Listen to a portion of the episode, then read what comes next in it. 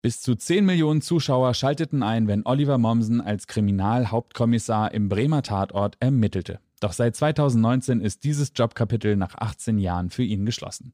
Der Frauenschwarm, der auch auf deutschen Theaterbühnen erfolgreich unterwegs ist, wagt den Sprung ins kalte Wasser und wurde dafür belohnt. Gleich drei TV-Produktionen sind bei ihm aktuell in der Pipeline, darunter die ARD-Komödie Papa auf Wolke 7. In dieser Episode spricht Oliver über seine rebellische Teenagerzeit und Weltschmerzmomente. Er verrät, wann er Frieden mit sich selbst geschlossen hat und warum es für ihn so wichtig ist, in Zeiten der Selbstoptimierung auch mal Gefühle wie Wut und Trauer zuzulassen. Er erzählt uns, warum ihn der Political Correctness Wahn auf die Nerven geht und warum er im beruflichen und privaten Alltag auf Abwechslung und Rhythmuswechsel setzt. Mein Name ist Hauke Wagner, ich bin der Produzent der Show und wenn du wissen möchtest, warum Oliver seine persönliche Komfortzone immer wieder ganz bewusst verlässt und welche Leitsätze ihm durch sein Leben helfen, dann solltest solltest du dir diese Folge nicht entgehen lassen. Viel Spaß!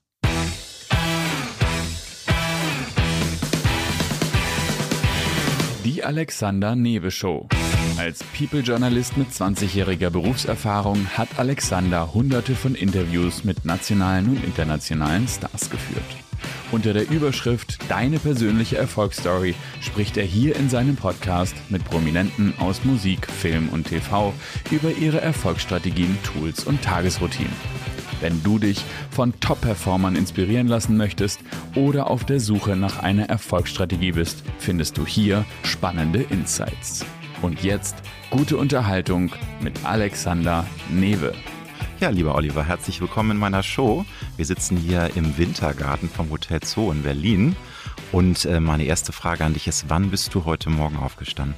Um sechs, wie meistens. Also ich hatte ziemlich lange die letzten Jahre senile Bettflucht und kann auch immer schlechter schlafen, wenn ich unterwegs bin. Aber zu Hause ging's.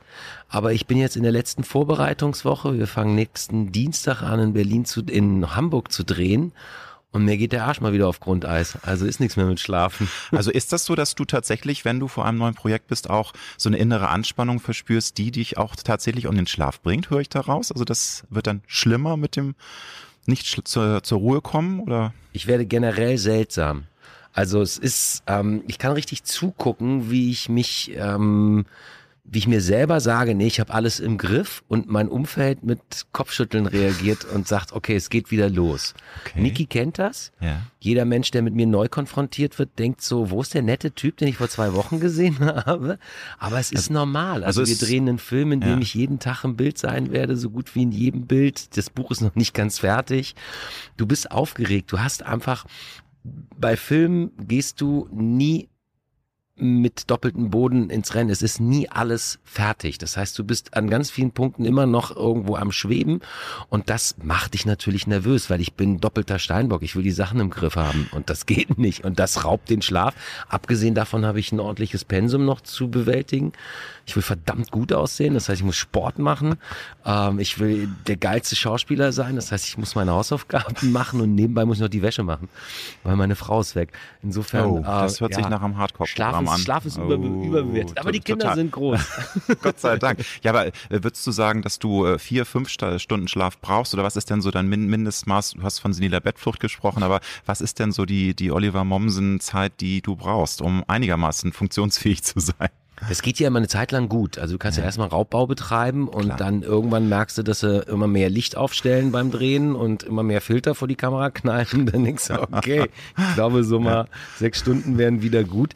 Und dann ist es ja auch so, ähm, ich habe großen Spaß, dann immer mal wieder so ein Powernap zu machen. Mhm. Ich kann auch super gut, ich glaube, es gibt auch schon böse Fotos von mir am Set, irgendwo in der Ecke mit oder ohne Speichelfluss das, zusammengebrochen. Kannst du mir da irgendwie einen Tipp geben? Ich glaube, das ist eine naturelle Frage, ne? weil ich habe das mal versucht. Ich bin so ein Ömmel, ich brauche einfach eine halbe Stunde, um überhaupt mal so ein bisschen runterzukommen mhm. und so dieses Talent, mich irgendwo hinzulegen, einzuratzen und dann nach einer Viertelstunde wieder aufzustehen, weil das ist ja wichtig. Du darfst ja nicht länger als, glaube ich, 20, 30 Minuten schlafen beim Powernap. Fast weil es weniger. sonst noch weniger, ne? Aber äh, ist das eine Trainingssache, würdest du sagen? Das kann man trainieren, weil man hört immer wieder, das bringt wahnsinnig viel. Wenn du ein paar Minuten so zehn Minuten dich einfach mal hinlegst und wirklich nicht in die Tiefschlafphase kommst und dann äh, irgendwie da wach geschüttelt wirst durch einen Wecker. Also du hast positive Erfahrungen damit gemacht. Ich kann im ähm, im Stuhl kann ich pennen. Also das ich Geil. mach's nicht, aber äh, obwohl warte, also gucken, ob sich das im Podcast vermitteln lässt. Ich bin in letzter Zeit viel Auto gefahren, ja, lange ja. Strecken, weil wir ja jetzt eher irgendwie im Auto fahren, als das wäre Zug und jeder ja. so ein bisschen für sich alleine kämpft und ähm, immer wenn ich müde wurde, bin ich dann ähm, auf den Parkplatz gefahren und habe mich im Sitz nach hinten gelehnt und habe den die Hand so oben auf die Kopfstütze gemacht. Okay. Und immer wenn ich eingeschlafen bin, habe ich mir selber auf den Kopf gehauen und war wieder wach. Und das ist der Moment, dieses, wenn du loslässt. Ja, ja, es gibt ja, auch den Trick, dass du dich ähm, mit einem mit einem Schlüssel in der Hand in deinen Stuhl setzt. Habe ich und auch gelesen. Der Schlüssel Stimmt. runter und dann wachst du auf. Okay. Und zuerst denkst du, es ist äh, Waterboarding, es ist Folter. Und dann merkst du aber, das war genau das, was ich brauchte. Und dann wieder zack, Also wirklich so ein Energie, Energiekick einfach. Ne? Du, du hast einfach nur richtig so einen Push und merkst, das hat dich ja. nach vorne gebracht. Ne? Mehr als wenn du irgendwie nachts im Bett äh, dich wälzt und irgendwelche Ängste hast und irgendwie schweißgebadet denkst, oh Gott, wie geht's weiter mit den Dreharbeiten? Oh, jetzt, jetzt Drama, nein. Jetzt merken wir, dass du nichts kannst. Genau, genau diese typischen genau. So, Wobei ich unheimlich gut einfach um 4 Uhr dann sagen kann, alles klar, ich okay. höre jetzt auf, mich hin und her zu wälzen. Mhm. Ich lese ein Buch, ich äh, äh, glotz irgendwie, wälz irgendwas, mhm. äh, hör Musik und und find, das ist ja auch, das kommt auch noch aus der Elternzeit, als die Kinder klein waren alles bevor der Wahnsinn anfängt, ist deine Zeit. Klar. Und wenn das halt um sechs ist, dann genießt du die. Und daher kommt das, glaube ich.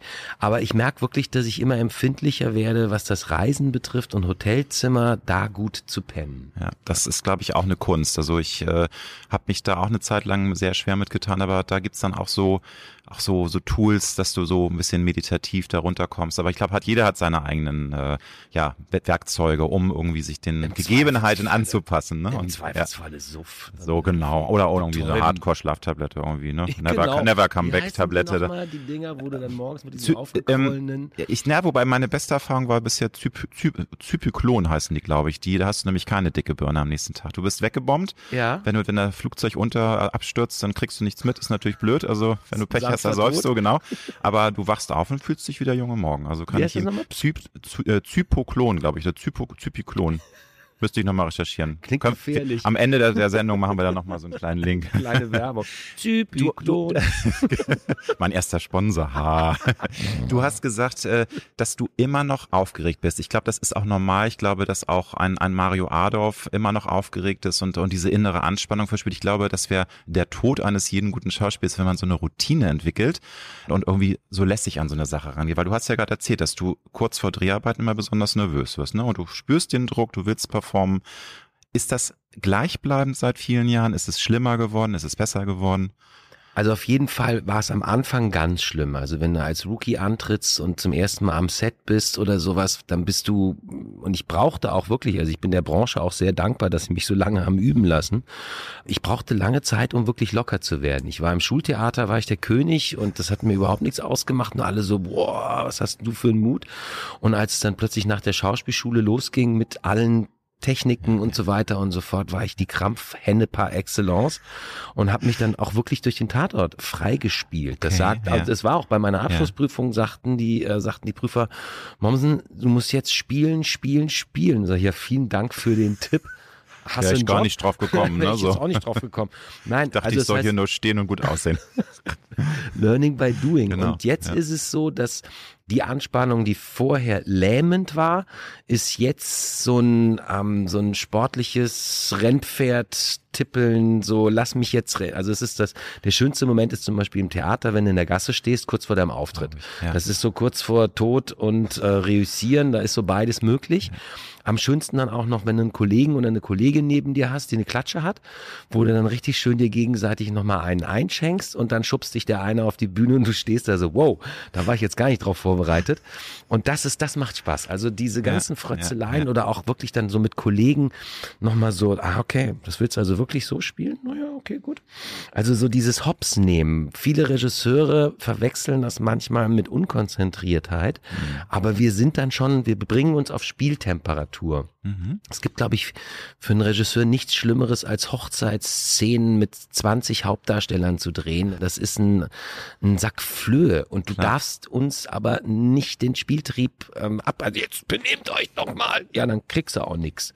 So, und das ist dieses, dieses Flirren, dieses Zwischendrin zwischen Hysterie und Ohnmacht, dazwischen, das, da findet die Nervosität statt, die Spaß macht, die gut Ich wollte sagen, die Impuls, das ist einfach geil, kann man so sagen. Das ist so Genau, ein Prickeln da und bist das du macht, heiß. da fühlst du dich lebendig, ne, und merkst, ey, läuft und so. Und das ist das, was man, worauf man Ja ja gut, das ist wieder was anderes. Wenn du denkst, läuft, kann nicht ja, immer nee, die richtig, richtige... nein, läuft das ist das falsche Wort, aber dass man einfach sagt, ja, das ist es einfach, deswegen habe ich diesen Beruf ausgewählt, weißt du, weil also wenn du nicht ein Prickeln fühlst im Job, ich finde das dann auch schade. Also das ist schon, finde ich, eine, eine Sache, die jeden Menschen irgendwie antreiben soll, dass man was macht, was man richtig toll findet, wo man Prickeln verspürt. Ein Grund, warum ich beim Tatort ähm, irgendwann dann auch, Ja. einer von den vielen Gründen, gesagt habe, ähm, Digga, du musst jetzt langsam aufhören, weil du hast das Gefühl, du kannst es.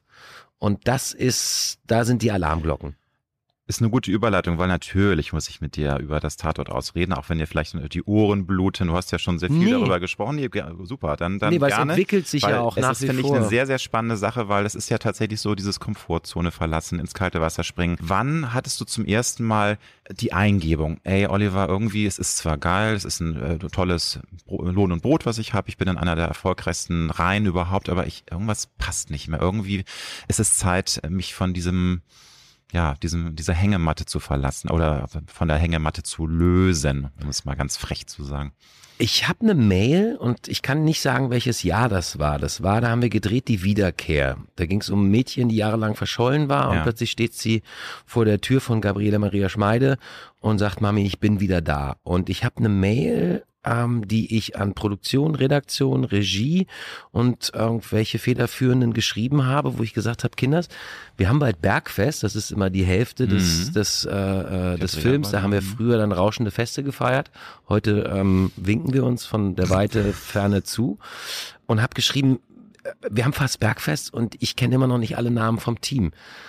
Überschrift war, ich, ihr müsst mir mehr zu futtern geben. Ich, ich verhungere so ein bisschen. Und da fing es eigentlich an, dass so nach und nach der Prozess in Gang kam, dieses Flaggschiff und diesen tollen Status und dieses wundervolle Format und diese tolle Rolle und das geile Team und mein schönes Bremen irgendwann mal verlassen zu müssen, weil ich dann doch noch mehr Hunger hatte. Und es ist jetzt, wir haben ja schon lange angekündigt, dass wir gehen, dann haben wir aber ja, Ja, noch zwei Filme ja, gemacht, ja. weil die noch in der Pipeline waren und dann kam erst der Abschiedstatort. Für den ich Gott voll dankbar bin. Aber das heißt, ich hatte einen langen, langen Prozess, mich damit auseinanderzusetzen. Ja. Und ich bin jetzt nach wie vor der Meinung, dass es das Beste und Richtigste und der genau der beste Zeitpunkt war, um es zu machen. Wir waren super, die Leute mochten uns und dann sind wir gegangen. Ja, aber da, da gehört ja, finde ich, auch wahnsinnig viel Mut zu. Und ich will ähm, da niemanden äh, von, von deinen Ex-Kollegen zu nahe treten, weil äh, also das muss ja jeder mit sich selbst ausmachen. Es gibt ja Leute, die machen das noch viel länger. Du hast das 18 Jahre, ne? Fast Rolle 18. gehabt. ja, ich bin 18 Jahre fast gemacht, ne? volljährig geworden. Und Genau.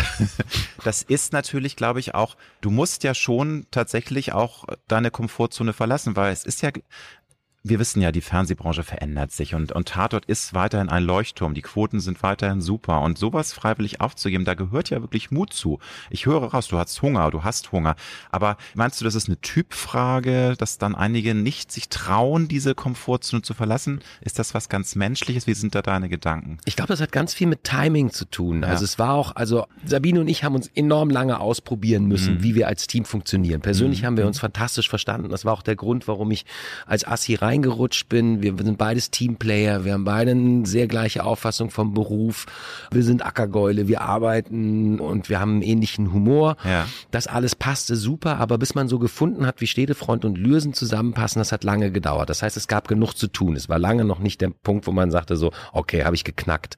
Dann haben wir irgendwo nach, weiß nicht wie viel Tatorten, ich würde sagen so nach der Halbzeit, haben wir uns gefunden, dann fing es an richtig Spaß zu machen. Wir wurden auch irgendwie immer, immer mehr wahrgenommen, man hat uns geschätzt, die etwas seltsamen Bremer, man weiß nie so richtig, was drin steckt. Annette Stredo sagte immer, wir machen einen für den Bauch und einen für den Kopf. Das heißt, wir waren politisch, aber auch emotional. Und diese Mischung hat dann natürlich lange, lange, lange genug ähm, ähm, beschäftigt und, und auch, auch wach gehalten.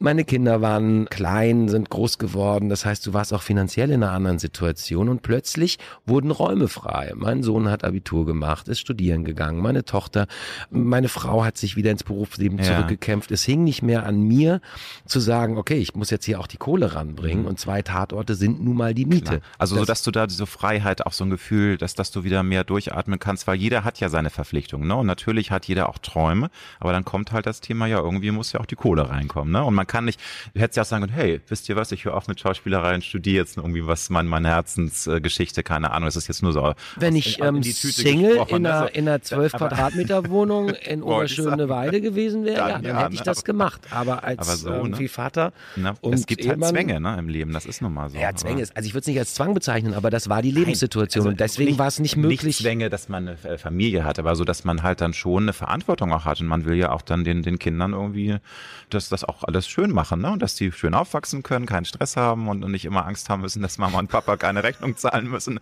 ist ja nicht so schön. Ne? Und, äh, ja, das, ähm, das habe ich jetzt an die selber übergeben und da ja. wurde dann einfach auch die Möglichkeit frei. Und dann kannst du natürlich sagen, ach weißt du was, läuft doch super, ich lasse es so weiterlaufen, was überhaupt keine Wertung ist. Oder du sagst irgendwie, okay, ich bin jetzt 50, ich will es nochmal wissen. Mhm. Und zurzeit ist es wirklich so, dass ich habe seitdem ich aufgehört habe, so abwechslungsreich gedreht wie vorher noch nie und auch mit dem Theater so viel Verschiedenes erlebt, dass ich das Gefühl habe, es war genau richtig. Was ich definitiv weiß, ist, dass all das nicht passiert wäre ohne die 17 bis 18 Jahre Tatort vorher, weil da hätte es keinen interessiert.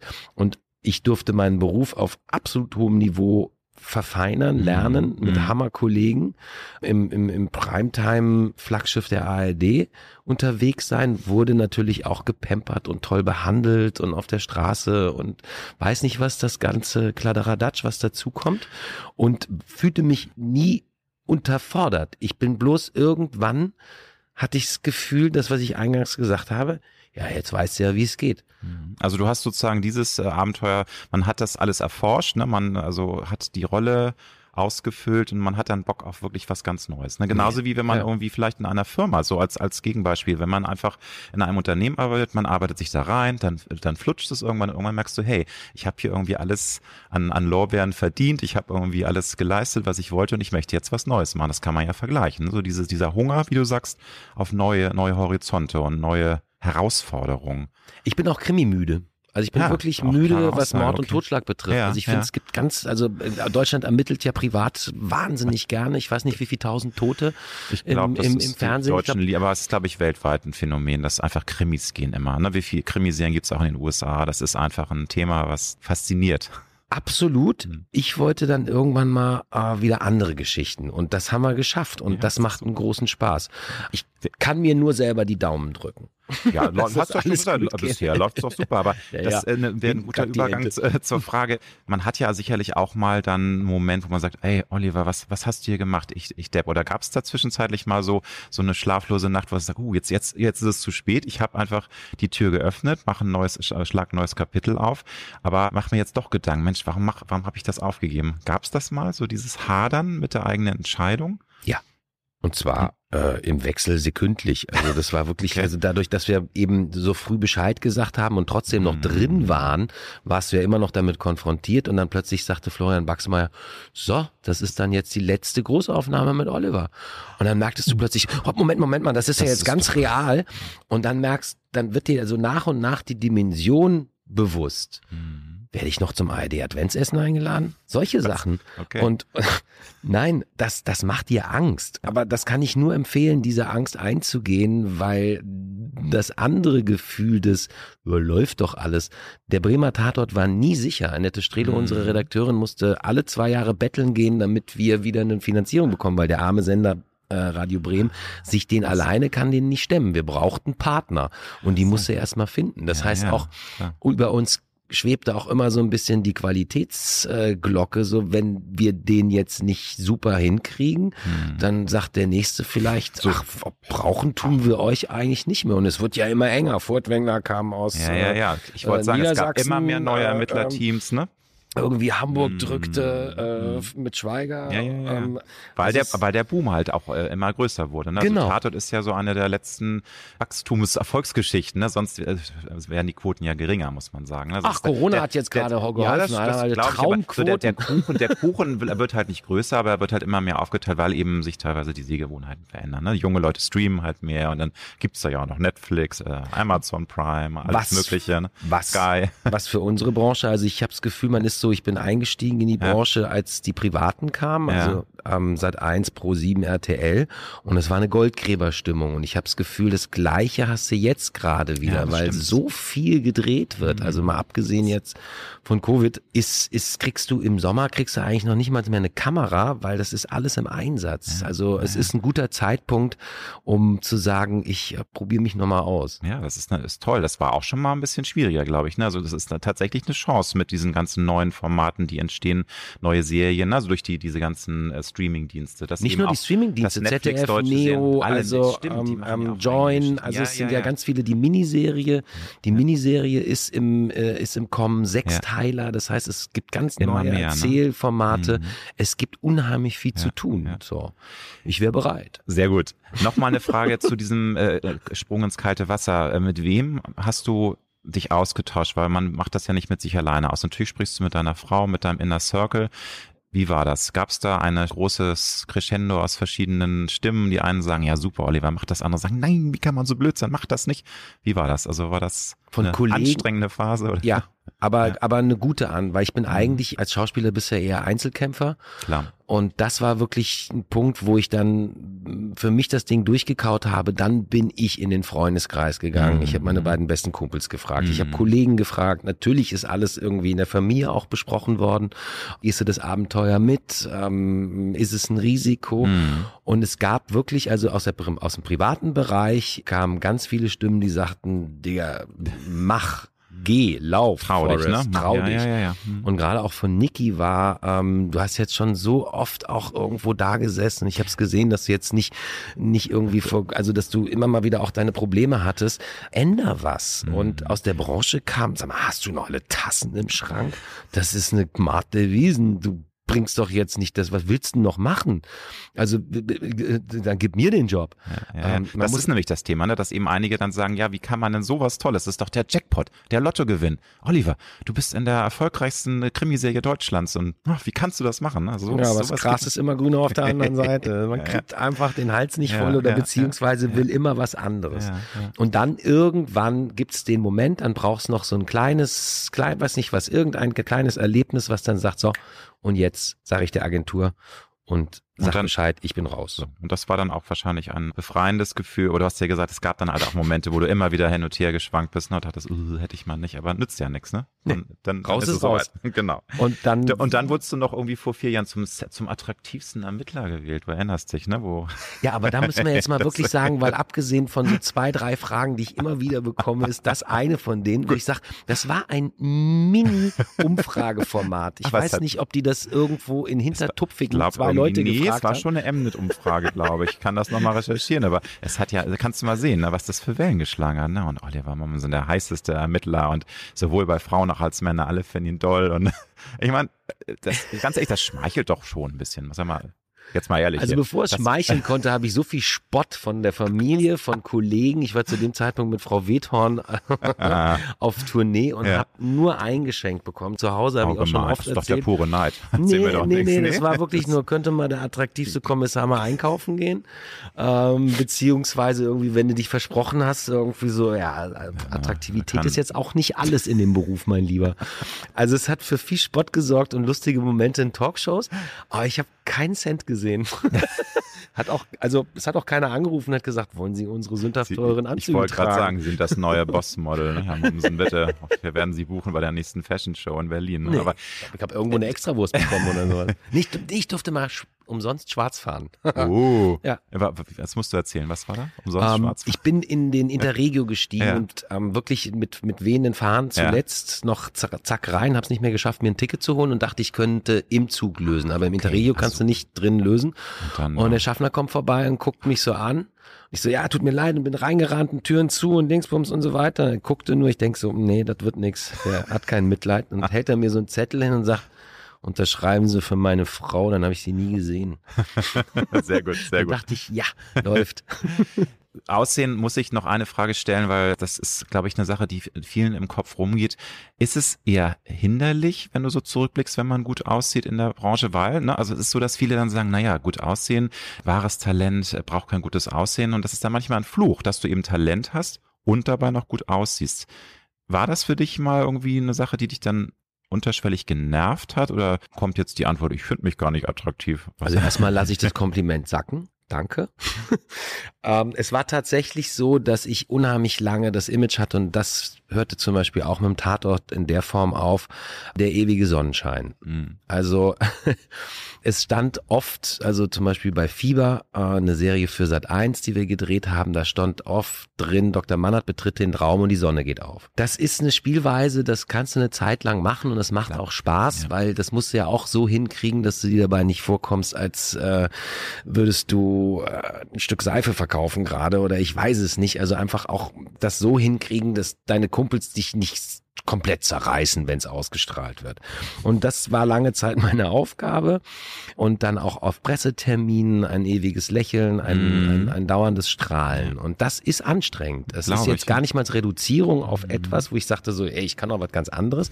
Aber es war halt gefordert. Das ist der Typ, der sieht sympathisch aus, er hat so eine lockere Art irgendwie. Komm, der, der muss, den, der muss hier das Positive ist bringen. So. Sunnyboy Rampensau, ne? Den Genau, müssen wir immer genau. vorschieben. Ne? Rampensau, Mhm. ja. Sowieso, na gut, das gehört ja auch zum das Job, muss man ja dazu. Sein, ne? Genau. Aber eben dieser Sunny Boy. Mhm. Und dann kam ich zum Tatort und dann war der erste Pressetermin beim Tatort und dann sagte einer von den Fotografen, äh, äh, hör mal auf zu lächeln, was soll denn das? Und das war für mich wie so ein Befreiungsschlag, so geil. Einfach mal gerade gucken. Und dann habe ich 18 Jahre gucken geübt. Sehr gut. Ja, ohne Lächeln. Ein, Kollege, also ein, ein sehr, sehr, ähm, Hanno Hackford, toller Autor, toller Regisseur, wir haben einen Film zusammen gedreht, den ich sehr, sehr lange kenne, der sagte irgendwann mal so auf der Hälfte der Linie, sagte er zu mir, ich meißel dir irgendwann dein doofes Lächeln aus dem Gesicht. Weil ich das natürlich auch dann immer angeboten habe. Wenn du Ja. merkst, es funktioniert, Dass du einfach auf Abruf dann Zack, auch sofort grinsen. ding, ne? ja, und dann auch noch authentisch dabei rüberkommen. Ne? Das ist, muss man erstmal hinkriegen. Ne?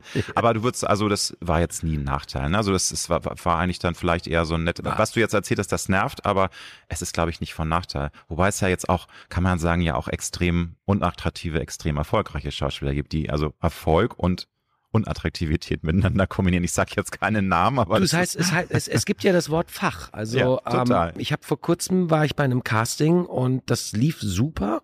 Aber dann hieß es, nee, der sieht noch zu gut Ja, aus. Wir guck mal, brauchen was Abgerisseneres. Ja, ja, ist also du kannst dann auch nicht alles spielen, das, beziehungsweise sie lassen dich auch nicht alles spielen. Weil spielen könnte ich eigentlich ja alles, weil ich bin ja Schauspieler. Genau. Ähm, und mit Hilfe Ja. von Maske und weiß nicht was und, und der bestimmten Arbeit und ein paar Tagen in Kreuzberg nachts kriege ich das hin. Aber da gibt's natürlich andere, die das mit sich bringen und auch eine ganz andere, eine gefährlichere Ausstrahlung haben und so weiter und so fort. Du wirst dann schon ein bisschen in eine Schublade. Aber Ja. das ist meine Aufgabe und zusammen mit der Agentur, diese Schublade auch immer wieder aufzustoßen und zu sagen, Edgy Badgy, habt euch getäuscht, da gibt's doch noch eine Seite. Und Sehr darum gut. geht's eigentlich immer die ganze Zeit, dass du abgesehen von dem, was du so mitbringst, dass du auch überraschst. Und Mhm. Da bin ich schwer dran am Arbeiten. Was würdest du sagen, muss man heute oder muss man generell mitbringen, um als Schauspieler erfolgreich zu sein? Boah. Das ist eine Menge. Also als erstes mal musst du brennen für den Beruf. Du musst wirklich, das muss eine Leidenschaft sein. Du musst anfangen. Also ich werde ganz oft gefragt, auch manchmal werde ich weitervermittelt, weil jemand jemand kennt und hat gerade Abitur gemacht und im Schultheater gespielt, ähnlich wie ich und hat den Wunsch und jetzt auch gerade wieder ein Mädchen getroffen, kann man schon fast sagen, Kollegin, die von der Schauspielschule Mhm. kommt und auch genau diese Fragen gestellt hat. Und ich sage immer, fang sofort an. Mach also alles, was mit Körperlichkeit zu tun hat. Ob du tanzt, ob du Judo machst, ob du äh, Skateboard fährst oder weiß nicht was. Du brauchst eine Körperintelligenz. Mhm. Entwickel die, forder dich. Äh, was ist mit Singen? Was ist mit einem Musikinstrument? Was ist mit allen möglichen Sachen, wo du antizipieren musst? Also ich bin Tennisspieler und manchmal liebe ich es, weil du deinen Gegner ja lesen musst, wo schlägt er den Ball jetzt hin? Und genauso ist es wie mit dem Kollegen. Du musst ja abnehmen. Stimmt. Das ist keine Einzelshow. Und diese ganzen Sachen trainieren, machen, tun. Das heißt, du musst einfach schon sofort anfangen. Nicht erst auf die Schauspielschule warten oder auf entdeckt werden. Leg los. Und wenn du das Gefühl hast, das ist alles Unsinn, was ich hier mache, dann bist du genau richtig, weil du musst mutig sein. Ja. Du musst Und- fleißig sein, du musst echt fleißig sein. Das Und auch mit Ablehnung ab, glaube ich, äh, sehr gut umgehen können, oder? Weil man ja wahnsinnig viel Das kommt Castings. dann. Ja, ich wollte sagen, das ist ja, ja, aber, ja. Aber so, Ja, also was jetzt erstmal die positiven Mm, Sachen sind, mm. ist, ist, ist dranbleiben, Mm. hungrig bleiben, geh in Kinos, äh, schaff dir Idole, guck dir, guck dir Filme an, die dich beeindrucken, dann stalk im Internet diese, diese Schauspieler, Schauspielerinnen, die dich beeindruckt haben, in welcher Agentur sind sie, was haben sie für, ein, für eine Ausbildung und so weiter, mit was für. Fotos präsentieren sie sich, ähm, das alles wirklich neugierig. Ich habe damals, als ich davon geträumt habe, gab es nur eine Zeitung, die war spannend und das war eine französische Zeitung, die habe ich mir kommen lassen, um, um, um Informationen zu bekommen über meine großen Nicholson, De Niro, Pacino, weiß Mm. nicht was. Da habe ich die Deutschen in der. Form nicht wahrgenommen. Ja, Michelle. Pfeiffer, Ja. äh, keine Ahnung. Geh in die Materie rein, geh ins Theater, das alles. Und jetzt zu dem Punkt, und dann sprichst du verdammt nochmal bei einer Schauspielschule vor. Und du lässt dich äh, vorher auch trainieren und coachen und hoffentlich findest du jemanden, der das fundiert macht Mhm. und nicht irgendwelche äh, Seelenfänger, Nepper, Schlepper, Bauernfänger. Da gibt's auch ein Gibt es paar. inzwischen auch so ein paar Es Agenturen, die das Industrie gnadenlos geworden. ausnutzen, ne? Genau. weil sie wissen, da gibt es halt viele, die wollen es unbedingt und sind auch bereit, vielleicht dann ein paar tausend Euro auf den Tisch zu legen und Ja. wir, wir machen dich zum Star Baby. Ja, ne? und die greifen wir mal schön ab. Ja, auch durch die Castingshows Ja, ja. ist irgendwie so das Gefühl vermittelt worden, jeder könnte das machen. Und du brauchst Mhm. auf jeden Fall, wie du sagst, mit Ablehnung, du brauchst einen langen Atem und du musst, also was für mich eins der wichtigsten Zeichen ist, dass ich in dem Beruf für mich richtig bin, ich habe mich noch nie gelangweilt und ich musste mich noch nie zwingen, an der Rolle zu arbeiten. Klar bist du mal müde oder so, aber wenn du dran sitzt, die Neugierde ernährt sich von sich selber. Das ist so Mhm. das Zeichen, wo du merkst irgendwie, okay, ich bin hier richtig. Mhm. Wenn du denkst, boah, jetzt muss ich schon wieder da zum Set fahren und so weiter, tu mir eingefallen, Ja, mach Platz für den nächsten. Es klar. gibt Leute, die echt Hunger haben und dann brauchst du Glück, brauchst echt Ja, nochmal. meine nächste, aber das ist tatsächlich so, es gibt ja, glaube ich, weltweit Tausende, wenn nicht Zehntausende aufstrebende Schauspielerinnen, ne, die es alle, ich sag nur in den USA, die wirklich Talent haben, aber eben dann doch beim McDonalds oder sonst wo irgendwie ne, ihren Job verrichten, weil sie einfach nicht passen. Die machen Castings und sagen super Performance, aber es passt einfach nicht, ja. Ja, das viel war schon- Rolle oder es Es ist, war ne, schon einer vorher genau, da. Genau, es ist ähm, Wahnsinn, ne? Dieses mit der Ablehnung ist, glaube ich, schon eine Sache. Da habe ich aber einen Tipp, Ja, weil, weil ja. es ist wirklich so, ähm, Andreas Schmidt, der verstorbene tolle Kollege, wir haben zusammen am Theater gespielt und hatten einen Pressetermin oder einen Fototermin im Foyer. Und es war kurz Pause und er kommt zurück und ist kreidebleich. Ich so, was ist denn mit dir passiert? Hast du das Gästebuch gesehen? Ich so, was ist denn dein Problem? Guck mal hier. Das war die mieseste Vorstellung, die ich jemals gesehen habe. Ich will mein Geld zurück und so weiter. Was für eine Grütze, miese Schauspieler. Und habe ich gesagt, okay, hast du mal weitergeblättert? Wir hatten Hochzeitstag, es war der schönste Tag unseres Lebens. Vielen Dank dafür. Brillant gespielt. Du musst einfach gucken, dass du das sowohl das Lob, das kann dich auch durcheinander bringen, als auch die Kritik, die negative Kritik, darfst du nur auf einem ganz professionellen Ebene an dich ranlassen. Das ist jetzt Mhm. wirklich weit aus dem Fenster gelehnt. Natürlich Ja, tut's weh. Ja, ja. Aber du musst irgendwie gucken und gerade das Internet, ähm, wir hatten es vor kurzem bei Hirschhausen, da wurde, hat Beatrice Egli erzählt, wie die irgendwie, wie mies die behandelt wird, also irgendwie, was soll die fette Kröte auf der Bühne und so weiter und so fort, was soll das Schweinchen singen. Das musst du erstmal wegstecken. Mhm. Genauso musst du aber auch nicht durchdrehen, wenn sie sagen, boah, war das toll und unglaublich. ja, ja. Also eins ist definitiv klar, die Branche sagt nicht die Wahrheit. Wenn ich in der wird Premiere bin und ich sehe einen Kollegen und denk so, Alter, so schlecht habe ich dich noch nicht gesehen, versuche ich dem einfach nach der Premiere aus dem Weg zu gehen. Aber ich gehe nicht und sag, wenn ich ihn nicht richtig gut kenne und sag, sag mal, was ist denn hier passiert? Wie schlecht bist du eigentlich? Das heißt, du erfährst nie wirklich die Wahrheit. Das heißt, du musst wirklich gucken, was ist die wirkliche, Mhm. was ist deine Wahrheit? Mhm. Und die stimmt. Und dann hast du ein paar, die dich dein Leben Leben lang begleiten und die sind wichtig. Wenn meine Mutter sagt, die Haare waren gut, dann weiß ich, war ein geiler ja, Solange Film. die Haare gesessen haben, ist die halbe Miete. Ne? Aber äh, natürlich ist es wie in jeder Branche, wenn du was willst, dranbleiben. Das ist ein Tipp, der so ein bisschen sich ausgelutscht anhört, aber es ist wirklich was Wahres dran. Das merke ich zum Beispiel bei mir selber auch, dass man muss dranbleiben, nicht verbissen irgendwie jahrelang. Man muss irgendwann auch merken, wenn es, wenn es nicht mehr passt. Also wenn du merkst, äh, ich habe alles gegeben, aber es soll nicht sein, dann musst du auch finden, irgendwie einen Cut machen und versuchen, da rauszukommen.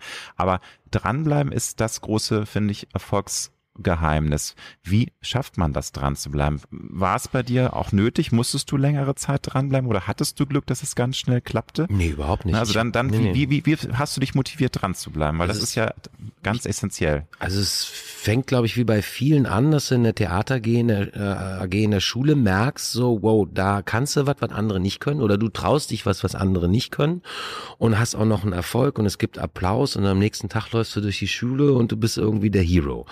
So, mit dem Gefühl gehst du dann äh, von der Schule runter und kriegst dann die Aufgabe, wenn du dich bei Schauspielschulen, staatlichen Schauspielschulen bewirbst, musst du so meistens circa drei Rollen vorbereiten. Zwei Klassiker, hm. Monologe und einen modernen Monolog. So war es damals bei mir.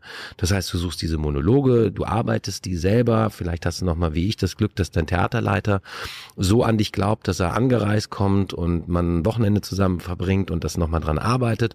Und dann sprichst du bei den Schauspielschulen vor und dann wirst du erstmal irgendwie, es geht um verschiedene Runden. Ich bin nirgendwo, bin ich weiter als in die erste Runde gekommen und es hieß Dankeschön, der nächste bitte. Also in your face, das war dann eine Schule. Direkt, Jedes Mal musstest du erstmal schlucken direkt und sagen, in your face. Mhm. Und in München war es dann so, dass sie überlegt haben, dass es wirklich knapp davor war, dass ich in die nächste Runde kam und haben nochmal mit mir gearbeitet und es wurde dann auch echt persönlich und toll und hat einen Riesenspaß gemacht. Und die Absage hat wehgetan. Danach mhm. war ich dann auch erstmal alle. Und dann war bei mir der Zivildienst in Düsseldorf zu Ende und ich dachte, verdammt nochmal, ich habe jetzt nichts, was mache ich? Und dann hatte ich mir schon vom Berliner Senat die Liste der freien Gruppen in Berlin kommen lassen, weil ich dachte dann so, wenn Quereinstieg, dann in Berlin.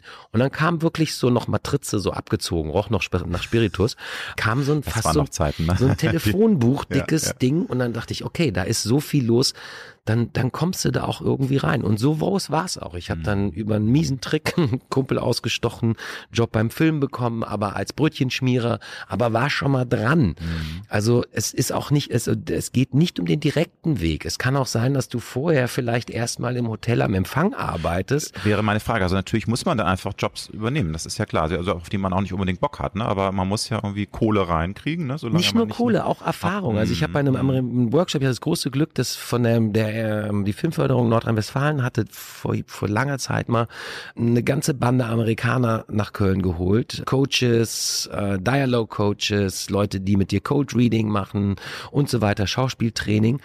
Und da hatten wir ein Training und dann hieß es, musstest du so einen Fragebogen beantworten. Und dann habe ich da reingeschrieben, es, es kotzt mich an, dass ich mich im Alltag mit so viel Sachen beschäftigen muss, die nichts mit meinem Beruf zu tun haben, wie äh, Einkaufen, Wohnungen, Dingsbums, Sachen erledigen, diese Ämter ergehen Dinge, und so, ne? diese profanen Dinger. Ich bin Künstler. Und dann hieß es nur, mein Lieber, du weißt gar nicht, wie viel Sachen du verwerten kannst. Und deswegen ist das das Schöne. Also das kann auch die Ausrede sein. Ich sitze im Tiergarten in der Sonne und sage, hallo, ich mache gerade Recherche. Schule ähm, des Lebens sozusagen. Ne? Du also kannst unheimlich viel mh. verwerten. Also auch zum Beispiel, sagen wir mal, du bist irgendwo in der Gastro oder sowas. Der Kontakt mit dem Kunden, das sind kleine Szenen, das sind kleine Improvisationen. Dein, dein Chef äh, faltet dich zusammen beim Praktikum in der Werbeagentur oder weiß nicht was. Wie gehe ich damit um? Wie gehe ich mit Emotionen um? Dein Vater wird krank. Furchtbare Geschichte, aber irgendwie pervers. Der Schauspieler steht da, hm, das muss ich mir merken. Und, und insofern kannst du ganz viel in diesen Beruf einfließen lassen. Und du, dieses dran, dieses, es ist eigentlich eher fang an als bleib dran, mhm. sondern bei ganz viele, ja, und dann muss ich ja das machen und so. Ich habe bei manchen habe ich aufgehört zu sagen, fang an, weil ich habe einfach gemerkt, die hören mich nicht. Nimm ein verdammtes Reklamheft, lese einen Shakespeare, versuch ihn zu verstehen, versuch dich dafür zu faszinieren. Das, was ich alles gesagt habe, geh ins Kino, mhm. bring dich in Situationen, die dich irgendwie herausfordern, stell dich nackt auf den Potsdamer Platz. Ich weiß es nicht, aber fang an. Sehr gut. Wie gehst du mit Erfolgsdruck um? Du hast schon äh, erzählt, dass du jetzt ange also positiv angespannt bist vor, vor neuen Dreharbeiten, aber es ist natürlich, man hat ja auch so einen Erfolgsdruck, weil man will performen, man will das Beste aus sich rausholen. Hast du da Tools, Rituale, dass du dich entspannst und runterkommst? Oder liebst du das auch, diese innere Angespanntheit und, und Aufregung? Wie ist das bei dir? Ich bin feige, deswegen bereite ich mich optimal vor. Das ist wirklich, also ja. wenn du, wenn du so ein, so ein Drehbuch oder ein Theaterstück, also beim Theaterstück ist es ja so, deswegen liebe ich ja diesen Wechsel auch auf die Bühne. Da bist du ja sieben Wochen im Welpenschutz. Du gehst ja dann auf die mhm. Probenbühne und darfst Fehler machen. Diese Fehler kannst du dir am Set nicht leisten. Du hast am Set beim Fernsehfilm hast du deine drei bis vier Versuche.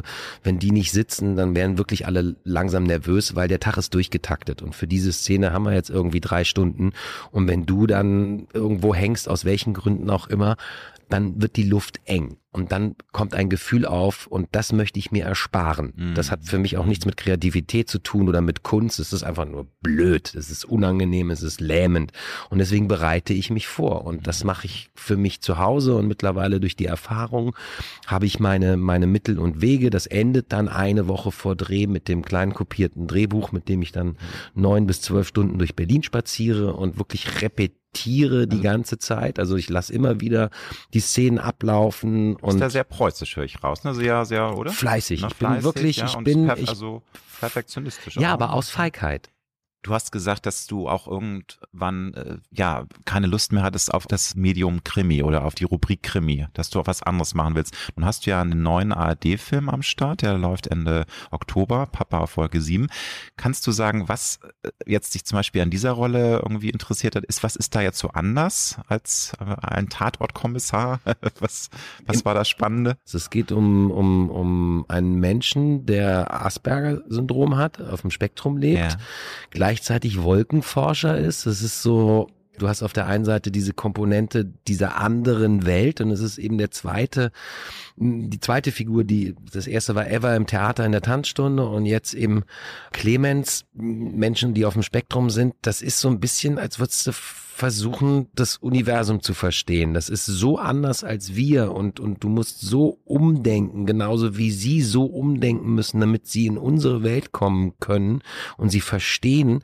Ähm, gleichzeitig sind sie eine Bereicherung für unsere Welt und haben ganz andere Ansätze, also auch hochphilosophisch und auch poetisch wenn es nicht so furchtbar tragisch auch wäre. Und ich stelle mir auch vor, dass Menschen auf dem Spektrum eigentlich die ganze Zeit nur erschöpft sein müssen, weil die so viel filtern und, und, und wegdrücken müssen. Und all das, worüber wir gerade geredet haben, das Zulassen, das mhm, Loslassen, mhm. ist für so einen Menschen nicht möglich. Und in so eine Figur schlüpfen zu dürfen, das ist, das ist wie eine Entdeckungsreise. Das ist ein mhm. Abenteuer. Mit Minkai, eine, eine, eine hammertolle Kollegin, auch irgendwie sehr schön am poetischen Wahnsinn angesiedelt mit Markus Herrling, ein Regisseur, der ganz fein jeden immer noch mal, ich dachte, also es fing an bei der Kostümprobe, so das ist jetzt ein geiles Kostüm und dann kam er an und hat die Abnahme gemacht, sagte, ja, wollen wir nicht nochmal noch mal was? Und alle so, boah, jetzt sind wir schon seit vier Stunden hier, aber egal. Und nach acht Stunden hatten wir das Kostüm und lagen ihm zu Füßen und sagten Danke. Der also auf eine ganz feine Art jeden weitergetrieben hat. Und das sind, das, also, das ist ein Märchen. Und, und das hat gar nichts zu tun mit mhm. äh, 20.15 Uhr Tatort, so. Faktencheck und ja, Mord und Totschlag, mhm. sondern das ist bigger than life und nein, so schön ist ein Leben ähm, auf dem Spektrum nicht. Der Autor ist selber Sohn eines Autisten, das heißt, das ganze Ding ist natürlich als Film verpackt, aber hat einen ganz, ganz großen, großen Background aus der Wahrheit. Und solche Sachen machen Spaß. Und das mm. ist mhm. wirklich eine Verwandlung. Also das mm. ist mhm. dann nicht mehr Oliver, sondern da schlüpfst du in eine Figur vom Aussehen, von der Körperhaltung, von der alles. Du bist am Abend, bis war ich immer total verkrampft, weil du den ganzen Tag in einer ganz speziellen, was man sich so gebaut hat, über was man gelesen hat, ein riesen, riesen, riesen Eintritt war. Ich weiß nicht, ob du das noch kennst, das Buch von Stan Nadoni, die Entdeckung der Langsamkeit. Ja, ja, ja.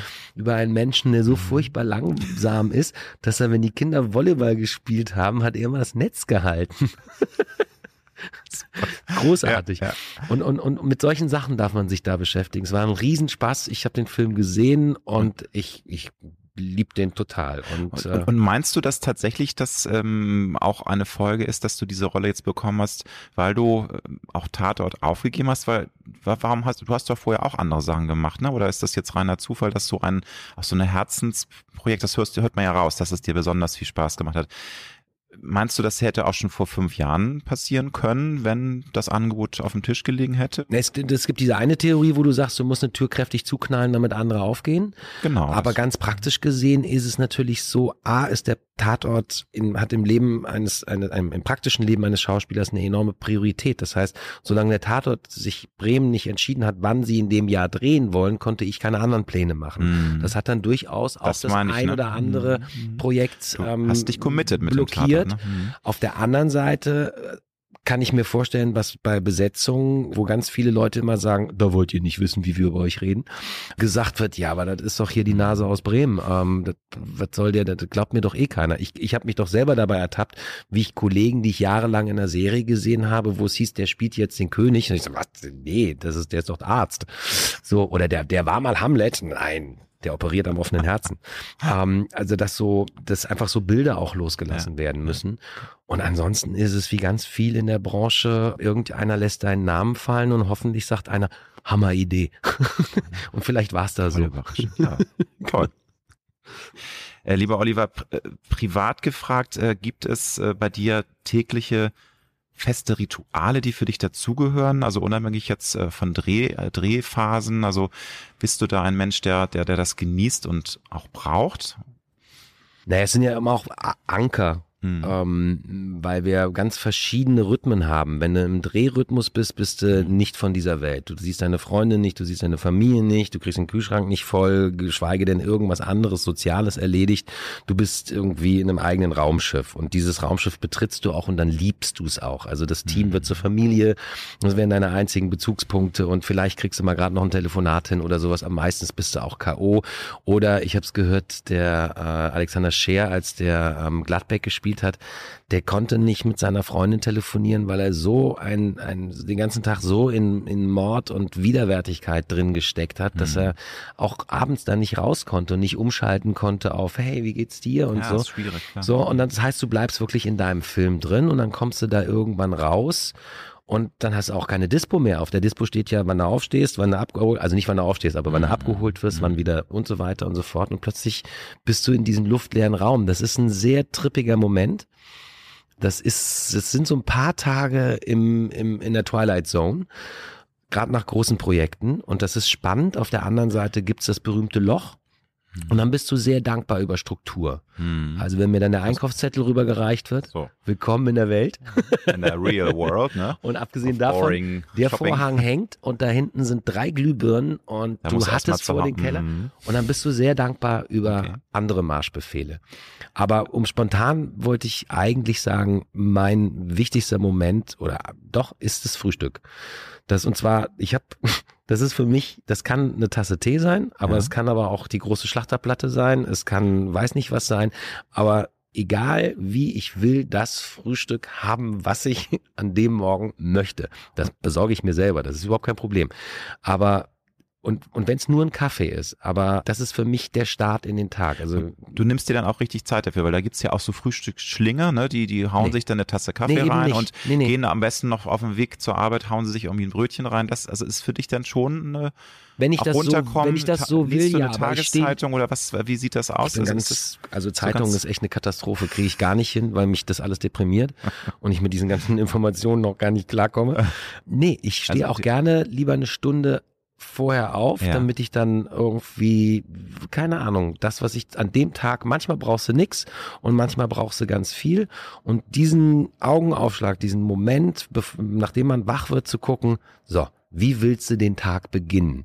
Das ist mir auch zwei Stunden früher Wecker, Weckerklingeln wert, weil das ist mein Moment. Und ja. dann fange ich an, ins On zu gehen, weil als Schauspieler in dem Augenblick, wo du eigentlich das Auto vom Fahrer oder wie auch immer betrittst, bist du am Senden. Aber was äh, machst du dann, wenn du sagst, du nimmst dir die Zeit, weil viele nutzen das ja auch eben, um leider auch viele negative Information, Informationen aufzunehmen, aber lässt du deine Gedanken dann schweifen? Liebst du es einfach dann da zu sitzen oder musst du, ich meine, manches ist ja morgens auch nicht immer fit. Wenn dann irgendwie die ja. Liebste vor einem sitzt, denkt man so, nee, ich möchte jetzt aber nicht reden, ich möchte einfach nur hier sitzen, meine Tasse Kaffee trinken und. Ritual ist ähm, erstmal Tee machen mhm. und lesen. Und zwar Also keine News, sondern Okay. eher lieber was Philosophisches. Okay, also schon irgendwas, was lesen, aber nicht jetzt Irgendwas, Tagesnachrichten. irgendwas, was Mhm. dein, das, was deinen Kopf nicht, nicht informiert, sondern herausfordert. Und zwar Mhm. auf eine, eine, eine schöne Art und Mhm, Weise. mhm. Ich habe jetzt gerade für die Figur, die ich arbeite, habe ich Epikur entdeckt, der vermeintlicherweise zu den Hedonisten gezählt wird, aber meiner Achtung, meiner Meinung nach ein Stoiker ist. Und da geht es darum, dass du dein Leben verdammt nochmal glücklich leben sollst und dass du da ein Recht hast. Und das ist dein größtes Streben, was du hast. Und dein Mittel dazu ist die Vernunft. Also, und das ist, und solche Sachen morgens zu lesen, und dann ist dein Hirn schon an und auch gleichzeitig auch Aber noch ein bisschen mehr Seele und so. Doll, dass du das kannst. Ich glaube, ich würde morgens zu sehr noch mein, mein, mein, mein Gehirn rattert. Du, ich sitz einfach äh, tatsächlich da, mach mir so mein Müsli und mit, mit Beeren so ein bisschen versuche, mich gesund zu ernähren. Aber tatsächlich sitze ich dann, wir haben äh, das Glück, dass wir eine Wohnküche haben, wo man auf so ein Wasser gucken kann und schau einfach aufs Wasser. Ja. Dann sind da so ein paar Enten, die da lang schwimmen und das ist für mich so, so ein entspannter Start in den Tag. Natürlich lese ich auch Tageszeitung, aber manchmal nervt es mich auch, wo ich denke, Ja, oh, dann, aber jetzt bin ich ja schon wieder zugemüllt, aber der. Moment davor, ja, Ja. also das ist so, dass man einfach erstmal auch so sich freut, das ist so, auch selbst wenn es regnet, wir, wir, dieses Glück zu haben, dass man auf so ein Wasser gucken kann, so ist einfach geil, also das macht Spaß. Das ist meine Ja. Zeit, so ein Ja, kleines ja. Nichts. Genau, ja. Aber in Sachen Ernährung habe ich rausgehört, da bist du einfach auch so ein Genuss, ein Impulsmensch. Du hast jetzt nicht so dir das zum Ziel gesetzt, ich muss jetzt mich möglichst gesund morgens ernähren. Du sagst, es kann auch mal eine Schlachterplatte sein, so schön mit Wurst und so. Aber ist, ist das bei dir sehr stimmungsabhängig oder versuchst, ich meine, du bist durchtrainiert, schlank, also du achtest doch bestimmt auch auf Ernährung, oder nicht? Also mittlerweile ist es so, was sowohl den Sport betrifft als auch die Ernährung, habe ich das Gefühl, mein Körper sagt mir, du hast dann plötzlich einen Hyper auf eine Paprika. Ja. So, weiß nicht warum. Keiner und dann sage ich meinem Körper Ja. nicht, nee, du kriegst jetzt einen Burger, sondern äh, dann kriegt er die Paprika. Und es ist die Abwechslung. Und alles, und so ist ganz, ganz viele Sachen, die ich mache, ist immer wieder einen Rhythmuswechsel. Also Mhm. wenn ich durchgearbeitet habe, muss ich feiern. Wenn ich zu viel gefeiert habe, ist Ende. Ähm, wenn ich jetzt eine Zeit lang wirklich als Karnivore unterwegs war, dann brauche ich mal was Vegetarisches. Wenn ich merke, jetzt ist aber auch Schluss hier mit Brokkoli, dann muss ein Also- Steak her. Aber, und das haben wir mittlerweile bei uns in der Familie schon, schon lange, und da ist auch mein Snicky auch absolut schuld dran, immer hohe Qualität. Das heißt, das, was du machst, dann auch wirklich. Also was Süßigkeiten betrifft, bis hin zu, ich back's mir halt selber, bevor ich mir irgendeine Industriezucker reinballer. Was wirklich weggefallen ist, sind so, also gerade auch am Set, diese berühmten Schokoriegel, der Nachmittagspush, so Ja, damit alle nochmal lang. Gas geben. Also Finger weg. Ja, lieber, ist- ja. ich krieg's nicht immer hin, lieber einen Apfel oder einen richtig teuren Keks, wo du weißt, so, ha, der ist noch gerade aus dem Ofen gekommen. Stimmt. Also Ja, diesen, aber- diesen Rhythmuswechsel immer wieder wach zu halten, das geht bis hin zu, hör halt mal beim Tatort auf. Ähm, das, Ja, das ist so mein kleines Geheimnis. Auch was den Sport betrifft. Ich kann nicht die ganze Zeit nur joggen. Ich muss dann auch mal wieder Tennis spielen oder ich muss mal irgendwas auf Stand-Up-Paddle. Da Also- immer wieder eine, eine Abwechslung hinzukriegen. Also schon ein Credo in deinem Leben. Das ist für dich so ein wichtiger Impuls. Ja, ne? Ja, Mhm. ja, Mhm. ja. War, war auch immer schon so. Wahrscheinlich kann ich mein, mein, hab ich, rede ich mir damit seit Jahren meine Hektik schön oder so, also mein, mein, mein sprunghaftes Wesen, so. Aber, oder eben auch deswegen diese Impulsgeschichte, ähm, auch, auch Ja zu sagen. Vor kurzem war es, oh ja, jetzt könnte ich, hätte ich doch Lust zu lesen. Und dann sage ich innerlich zu mir, was ist denn das für eine Frage, wenn du allein nur den Impuls spürst, ein Buch in, die Hand zu nehmen, dann machst du das. Weil jede halbe Stunde, die du gelesen hast, ist ein, ist, ist, ist ein Gewinn. Also ich rede jetzt nicht von, von Instagram und Facebook, Nein, nein, sondern ist schon klar. ich rede von, von Brain Food. Ne? Nein. Also, oder? Das- ja, so Inspiration ich rede jetzt nicht von Kunst, das kann Nein, auch, nein, nein. auch Trash kann, sein. Kann auch ein schöner Unterhaltungsroman, ein cooler Krimi oder so. Ne? ja, es kann auch ein Artikel sein, es Ja, kann ja, auch, ja, kann ja. auch Yellow Press sein. Eigentlich, ja, Ja, ja. es kann auch Instagram sein. ähm, Also äh, bist du auch ab und zu da mal unterwegs. Ne? Abwechslung, wie du schon sagst. Also ich glaube, du bist für Auf jeden alles Fall offen, auch, Ne? Mhm. auch. Aber zum Beispiel gerade bei Instagram, da sitzt er am Set und du hast ja unheimlich viel Wartezeit. Und da gibt's Fallen. Die früher habe ich päckchenweise Zigaretten geraucht und dann zu merken, okay, du hast dich kaum bewegt und zwei Packengucken geraucht. Das kann nicht der Sinn sein. Dann hast du mit den Kollegen dich totgequatscht, dann warst du nachher auch irgendwann so matsche, dass du die Szene nicht mehr spielen konntest. Und dann ist eine ganz große Gefahr, du sitzt in Hannover und der Zug hat äh, Oberleitungsschaden, Schienenersatzverkehr, weiß nicht was, wieder zwei Stunden warten.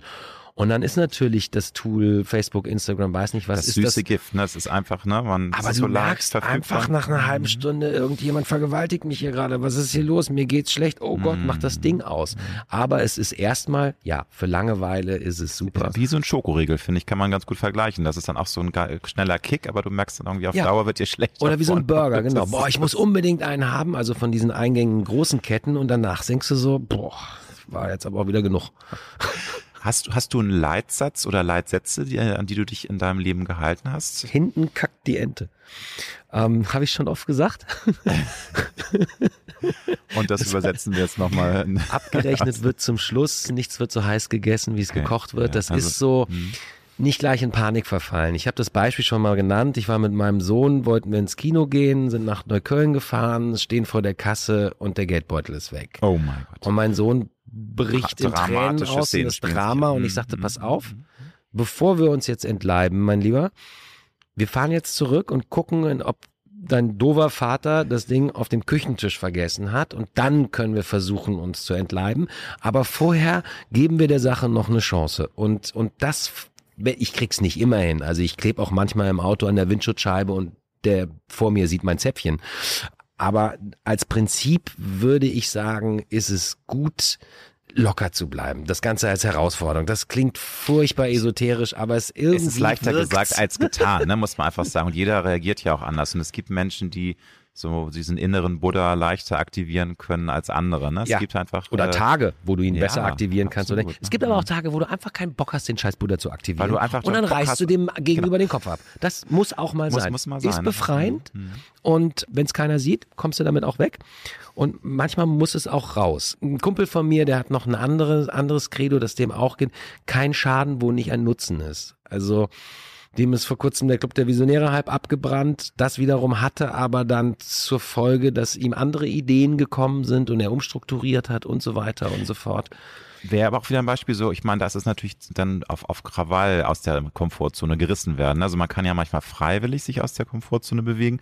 Manchmal ist das Schicksal halt so gnadenlos, dass du einfach so einen auf von Latz kriegst und bist auch aus deiner Komfortzone raus. Und das kann eigentlich immer nur positiv sein, glaube ich. Ne? Also ja, aber das ist, sag mal äh, jemandem, der eine Krebsdiagnose hast- bekommt. Also ja, da hast das- du recht, das das, hat stimmt. so- ja, es kommt immer darauf an. Das ist natürlich jetzt ein sehr hartes Beispiel. Oder- ne? oder aber ich meine, wenn- gerade Wenn jetzt nur Beispiel, ne? wenn jetzt irgendwie ein Laden, du hast ein Restaurant, das brennt ab, natürlich ist es ein Drama und das ist dann auch existenzbedrohend. Ne? Aber vielleicht, also du würdest schon sagen, dass man immer versuchen muss, jetzt nicht von der Krebsdiagnose, ne? das ist ein blödes Beispiel, aber es das, nützt ja dass man die. Chance schon auch sieht, auch im Drama, dass man immer gucken muss, hey, äh, irgendwie irgendwas wird es am Ende gut sein, auch wenn jetzt du denkst, deine ganze Welt fällt auseinander. Bis hin zu dem Schreins-Universum so, was wollt ihr mir damit sagen? Vielleicht kriegst du auch eine Ja, Antwort. Aber Kommt mir bekannt vor, weil das ist manchmal auch so. Ich denke, was soll das jetzt hier und was habe ich getan? Habe ich irgendwie im früheren Leben irgendwie zehn Leute umgebracht, dass ich so hier ange Kommt raus, Leben kommt so, raus, so angepinkelt werde gerade hier. bereit. Das ist wirklich Wahnsinn. Ne? Aber aber das nennt man, glaube ich, ist das nicht Leben?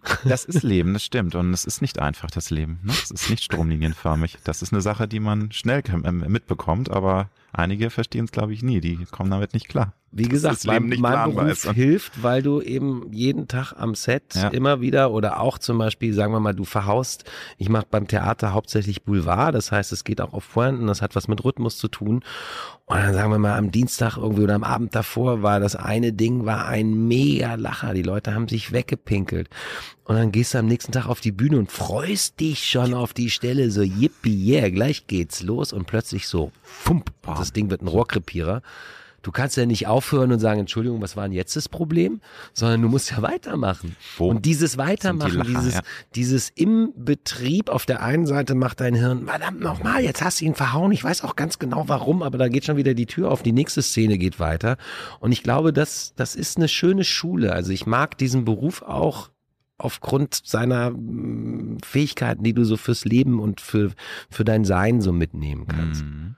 Stimmt es, dass du ein rebellischer Teenager, Schrägstrich rebellischer junger Mann warst, oder ist das äh, auch so eine verzerrte äh, Wiedergabe der Wahrheit in, in Medien? Weil ich habe das, hab das ein paar Mal gelesen, dass du schon, ne, du bist, glaube ich, von, aus, aus, Sa- von der äh, Salem-Schule geflogen. Ne? Also warst du gerne mal Revoluzzer? Bist du es heute, bist du bis heute Revoluzzer geblieben oder? Ich war die Pest. Also ich danke meiner Mutter, dass sie mich nicht irgendwie an einer Raststätte in der Mülltonne ausgesetzt hat. Ich hätte es getan. Ich habe Kannst also, du da Beispiel finden? Also einfach so, du hast einfach dein Ding durchgezogen. und Nein, hast, ich möchte äh, natürlich keine Beispiele Nein, nennen. schade, Mensch, Oliver. Nein, ich war ein anstrengend. ich brauchte, ich brauchte Aufmerksamkeit wie kaum ein anderer. Also zum Beispiel. So ein ASD-Kind. Ähm, oder äh, ich glaube, mich hätten sie, hätte es das damals in der Form schon Heißt gegeben, hätten die mich, hätten die mich mit Nee, ne? Ritalin vollgepumpt. ADS. ADS, genau. Schade, so ein Dreher, egal, war fast dran. Oder dran ist ADHS auch, aber- oder ich weiß es nicht. Auf jeden ADHS, Fall, ja. die Diagnose hätte ich mir, also Stantepedes Ja, ja, abgeholt. Die hätten mir in meine Frühstücksflocken, hätten die mir Valium reingeballert. Also du hast einfach mega Energie schon früher gehabt. Ja, und auch ein, ein Drang in den Mittelpunkt, ein Rampenlicht, passt Oh, alles. passt Wunderbar, ja, ne, Berufsbezeichnung irgendwie. Augen auf bei der Berufswahl Mhm. und, und auch unmäßig und chaotisch und egoistisch und bis hin zu asozial. Auf der anderen Seite hatte ich ganz tolle Seiten auch. Ist aber ganz schwer, über sich selber in der Form Na, zu reden. trotzdem, Nein. nee, finde ich aber jetzt wichtig. Also, weil das ist äh, tatsächlich so, dass das dass einem schwerer, glaube ich, fällt, auch, auch irgendwie sich von außen zu betrachten und mal zu sagen, ja, das kann ich wirklich gut. Und da, da bin ich auch ein guter, sagt also gerne. Leidenschaftlich, also auf Ja. jeden Fall leidenschaftlich Ja. und das in alle Richtungen und auch mit sich selber auch enorm am Hadern und, und eckig und kantig. Also ich sage immer, Mhm. Pubertät brauche ich nicht nochmal. Ich bin wahnsinnig gerne 40 geworden. Es fing so, auf dem Weg zu 40 fing es an, dass man so langsam anfing, seinen Frieden mit sich selber zu machen. Ich bin ja auch in der Zeit, ich bin Jahrgang 69, die wurde ja als Mann permanent, wird ja an dir rumgezogen, dass du dich verändern musst und irgendwie jetzt äh, Es mal ein bisschen Das ist heute auch noch. Ne? ja, Also glaub, deswegen das bin ist- ich auch, ja, bin ich in ja. harten Diskussionen mit meiner Tochter, wo ich sage, nee, lass mich in Ruhe. Ich habe wirklich, ich, im Vergleich zu meinem Vater bin ich, habe ich den Schritt vom, vom, vom Höhlenbewohner zum aufrechten Gang, den habe ich vollzogen. Und mehr kriege ich jetzt auch in dem Leben nicht hin. Ihr seid jetzt dran. Und klar wird immer noch verfeinert und gemacht und getan.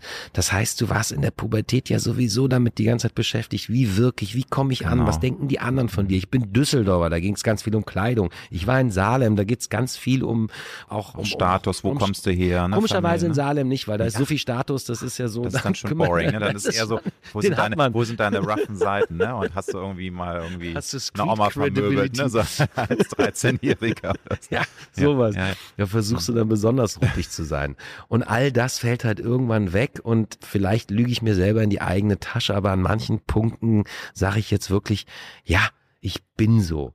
Und dann bin ich da jetzt nicht stolz drauf, aber schmunzel auch vor mich hin. Du meinst jetzt aber auch so, du hast mit deiner Tochter dann nochmal Diskussion, dass sie sagt, Papa, du bist ja immer noch total chauvinistisch und eigentlich müsstest du noch viel cooler sein und die Frauen noch viel mehr auf, ne? Also das, das höre ich so raus. Das ist dann tatsächlich, du bist schon Ja. ein emanzipierter Mann, du hast dich schon eingestellt. Das ist Aber ja ich so, hau so, immer noch ja so Dinosaurier-Sprüche ne? raus und die sollte ich bitte doch mal weglassen. Und Ach, es fingen gibt sie an, okay. Sprachregelung, ja, ja. Ich bin ja, Ja, sowieso, also ich finde, äh, eine der größten und schlimmsten Momente für die Kunst war die Political Correctness. Wir, also Humor funktioniert unter anderem, dass du Minderheiten prügelst, Absolut. zerquetschst Ist- ja, und dich drüber ja, lustig machst, um überhaupt erst ein Bild zu Ja. zeichnen, damit klar wird, in was für einer komischen Situation man ist. Wenn du natürlich das benutzt, um irgendwelche Sachen in Gang zu bringen, ja, dann bist du, aber verbiete mir nie meinen Mund.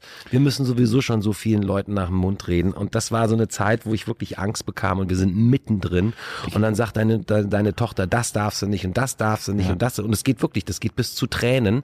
Und ich verstehe sie und ich verstehe aber auch mich. Und, und, und ähm, da versucht man irgendwie miteinander klarzukommen. Ist natürlich dann aber auch jetzt äh, nicht besser geworden. Also ich finde, dass es mit dem Political Correctness Wahn äh, immer schlimmer momentan wird, dass man wirklich aufpassen muss, was man sagt, dass einem jeder, jeder Satz durch einen Fleischwolf gedreht wird. Ist ich überlege jetzt auch gerade, ob das mit den Minderheiten nicht echt gerade ein Fehler war. Du, also ich, aber ich glaube, jeder, der irgendwie eins und eins zusammenziehen kann, Wir weiß genau, weiß Beispiel, genau wie du das wir, gemeint wir hast. Wissen, also das, dass, also ich weiß es auf jeden Fall von, von jüdischen Kollegen, dass das die härtesten Witze sind, die erzählt Ja, werden. Ich weiß, dass es das Schwule und Lesben und LGBT, L, LGBTIQ heißt das auch heutzutage. IQ. weißt Ah ja, ja, es ist da Queer ist auch noch dabei. Es ist also Ja. LGBT, Intersexual und Genau. dann, oder war das noch was anderes? LGBTQ. Q? Du hast jetzt noch so ein recht. Ei Nee, das reingefummelt. ist Quatsch. Ja, du hast recht. Ich bin selbst schwul, ich Das- müsste es eigentlich wissen, aber egal, das ist dann Das wieder sind der was. Community auch ja, kannst du, aber krassesten letztendlich Dinger. ist mir das auch, weißt du, früher war es eine LGBT und es wird immer mehr und ich, ich steige da schon auch nicht mehr durch und dann intrasexuell, multisexuell. Ich hab und Sex, so. ja. So, sollen sie ja, sollen sie alle machen, aber irgendwie bin ich da auch langsam raus, dann merke ich auch, ich werde älter, ne, weil es ist, es ist immer wieder wird eine neue Sau durchs Dorf getrieben. Auch und das jedes Mal, wenn ich jetzt das gesagt habe, wenn der Regisseur, das dann fiel mir ein, du musst Regisseurinnen sagen. ja, eben. Also es ist eine Evolution und das geht mir auch so so auf den Senkel, immer dieses Mitarbeiter. Das schneiden wir alles raus. Nein, nix da, Oliver, da wird das nichts rausgeschnitten. Das nein, war's nein, nein, mit nein. unserem, mit unserem dir das Dasein so. in der deutschen Medienwelt. Ach, hör auf, du, wir werden für alle Zeit verbrannt sein. Nein. Aber also ist es, ist es schon anstrengend, finde ich. Ne? Also auch das, Macht keinen Spaß. auch dass, dass natürlich Typen teilweise fehlen. Also gerade auch wenn du, wenn du so Talkshows siehst, das fand ich so erfrischend, dass du auch eine Type bist, äh, weil viele sind da so dressiert inzwischen, auch da nenne ich keine Namen, aber jeder will irgendwie perfekt sein, jeder will sich von der besten Seite zeigen. Noch vor 30 Jahren, da, da wurden teilweise wurde eine Axt rausgeholt und auf den Tisch gehauen und da rum mit Gläsern geworfen. Nicht, dass ich jetzt Gewalt hier irgendwie glorifizieren möchte. Aber da war noch was los. Da war noch was los und da haben die Leute was rausgehauen und äh, ist das der Fluch auch von Social Media? Ist es unsere überkorrekte Gesellschaft? Wie würdest du das äh, analysieren, dass, dass sich auch niemand mehr traut, irgendwas zu sagen? Ist ja auch bei der Politik so. Es traut sich ja kein Politiker mehr mal irgendwas zu sagen, was auch nur halbwegs provokant ist. War sofort mega Shitstorm. Abgesägt, der muss zurücktreten. Ich halte es so ein bisschen wie mit Corona. Ich weiß es nicht, weil wir Jetzt- stecken mittendrin. Hören wir hier gerade einen Hubschrauber? Ja, genau, weil das ist wir dann das der, mit den Minderheiten. weil Zack. wir ja, genau, die holen uns jetzt hier. GSG 9 holt uns ab. Kleine. Wir können Nee, weitermachen. Wunderbar. fliegen weiter. Gott sei, Gott sei Dank, Gott sei Dank. Direkt zum Bundestag. Nein, aber ist, ne, also würdest, würdest du sagen, ist Ich tatsächlich kann es schade. nicht ne? So, analysieren. ich hm, bin mittendrin hm, hm. und ähm, es, es, es müssen Filme darüber gemacht werden und man Hm. muss sich auch von der Kunst her dem nähern, weil jetzt rein vom Intellekt ähm, könnte ich es dir nicht erklären. Deswegen versuche ich über, keine Ahnung, über, über, über Musik, über Filme, über Geschichten, aber das ist ein ganz, ganz spannendes Thema, weil wenn wir alle sauber sind und wenn wir alle korrekt sind, meine Güte, wird das langweilig. Das ist zum Beispiel auch Ja, meine Überlegung, irgendwie mit dem Tod, das war früher als Kind schon so, ja, und dann kommst du in den Himmel. Ja, aber das ist doch total langweilig. Da sind ja dann die Engel und alles ist schön und alles ist super und perfekt. Da war die Hölle schon so ein bisschen. Hat ein bisschen mehr. Sexappeal, ne? Aber mehr- ja, das ist bisschen mehr natürlich. gerockt. Da, da geht's das, ab. die, also diese Mhm. Pole muss es weitergeben. Mhm, Okay. Was treibt dich an? Also du sagst Hunger, die Freude, aber auch generell, also äh, ich finde, das muss man auch, auch sowohl beruflich als auch privat. Ne? Also wir, wir leben ja dieses Leben und irgendwas treibt uns ja auch an. Leidenschaft hast du gesagt, gibt's irgendwas noch? Neugier. Neugier. Also immer, Neugier. deswegen auch die Abwechslung. Ne? Du hast keinen Bock auf Routinen, du möchtest immer wieder neue Dinge ausprobieren. Ausprobieren, ja, ja. Ein großes Vorbild ist meine Großmutter, die ihre Reisepanik damit versteckt hat. Also die ist immer so zwei Stunden vorher am Bahnhof gewesen. Die hat drei Tageszeitungen gelesen. Die hat irgendwie vier Kommt Bücher mir bekannt vor mit dem drei Stunden. Und, und dann hat sie mir gesagt, ja, ich gucke mir noch die Leute an.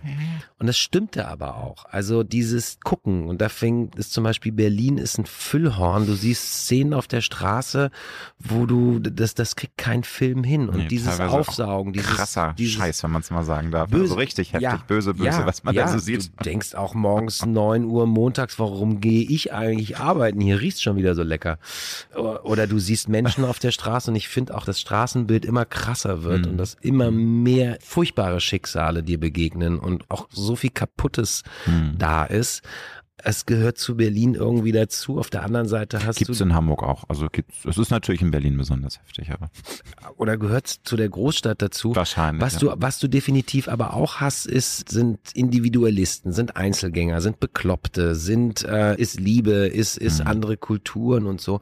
Und da neugierig zu bleiben und, und, und das aufzusaugen. Es gibt dieses schöne Spielchen, wenn du an einer, an einer Haltestelle stehst oder in der U-Bahn zu denken, wo kommt der her, wo geht sie hin? Also zu gucken, was könnten die für einen Beruf haben? Also zum Beispiel, was mich Mhm. jedes Mal überrascht ist, wenn du so ein Musikensemble siehst so eine Band und du siehst die am Flughafen und denkst, du würdest niemals denken, dass der Typ Bassist von einer Punkband ist, weil er sieht eigentlich aus wie ein Versicherungsvertreter. Total bieder, naja, Und, aber und umgekehrt auch und, und sich so da überraschen zu lassen, das ist ein Antrieb.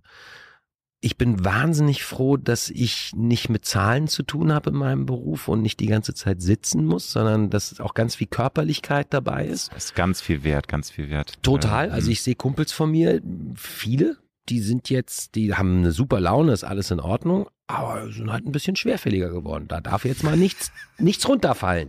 Da muss jemand anders kommen, um das hochzuheben.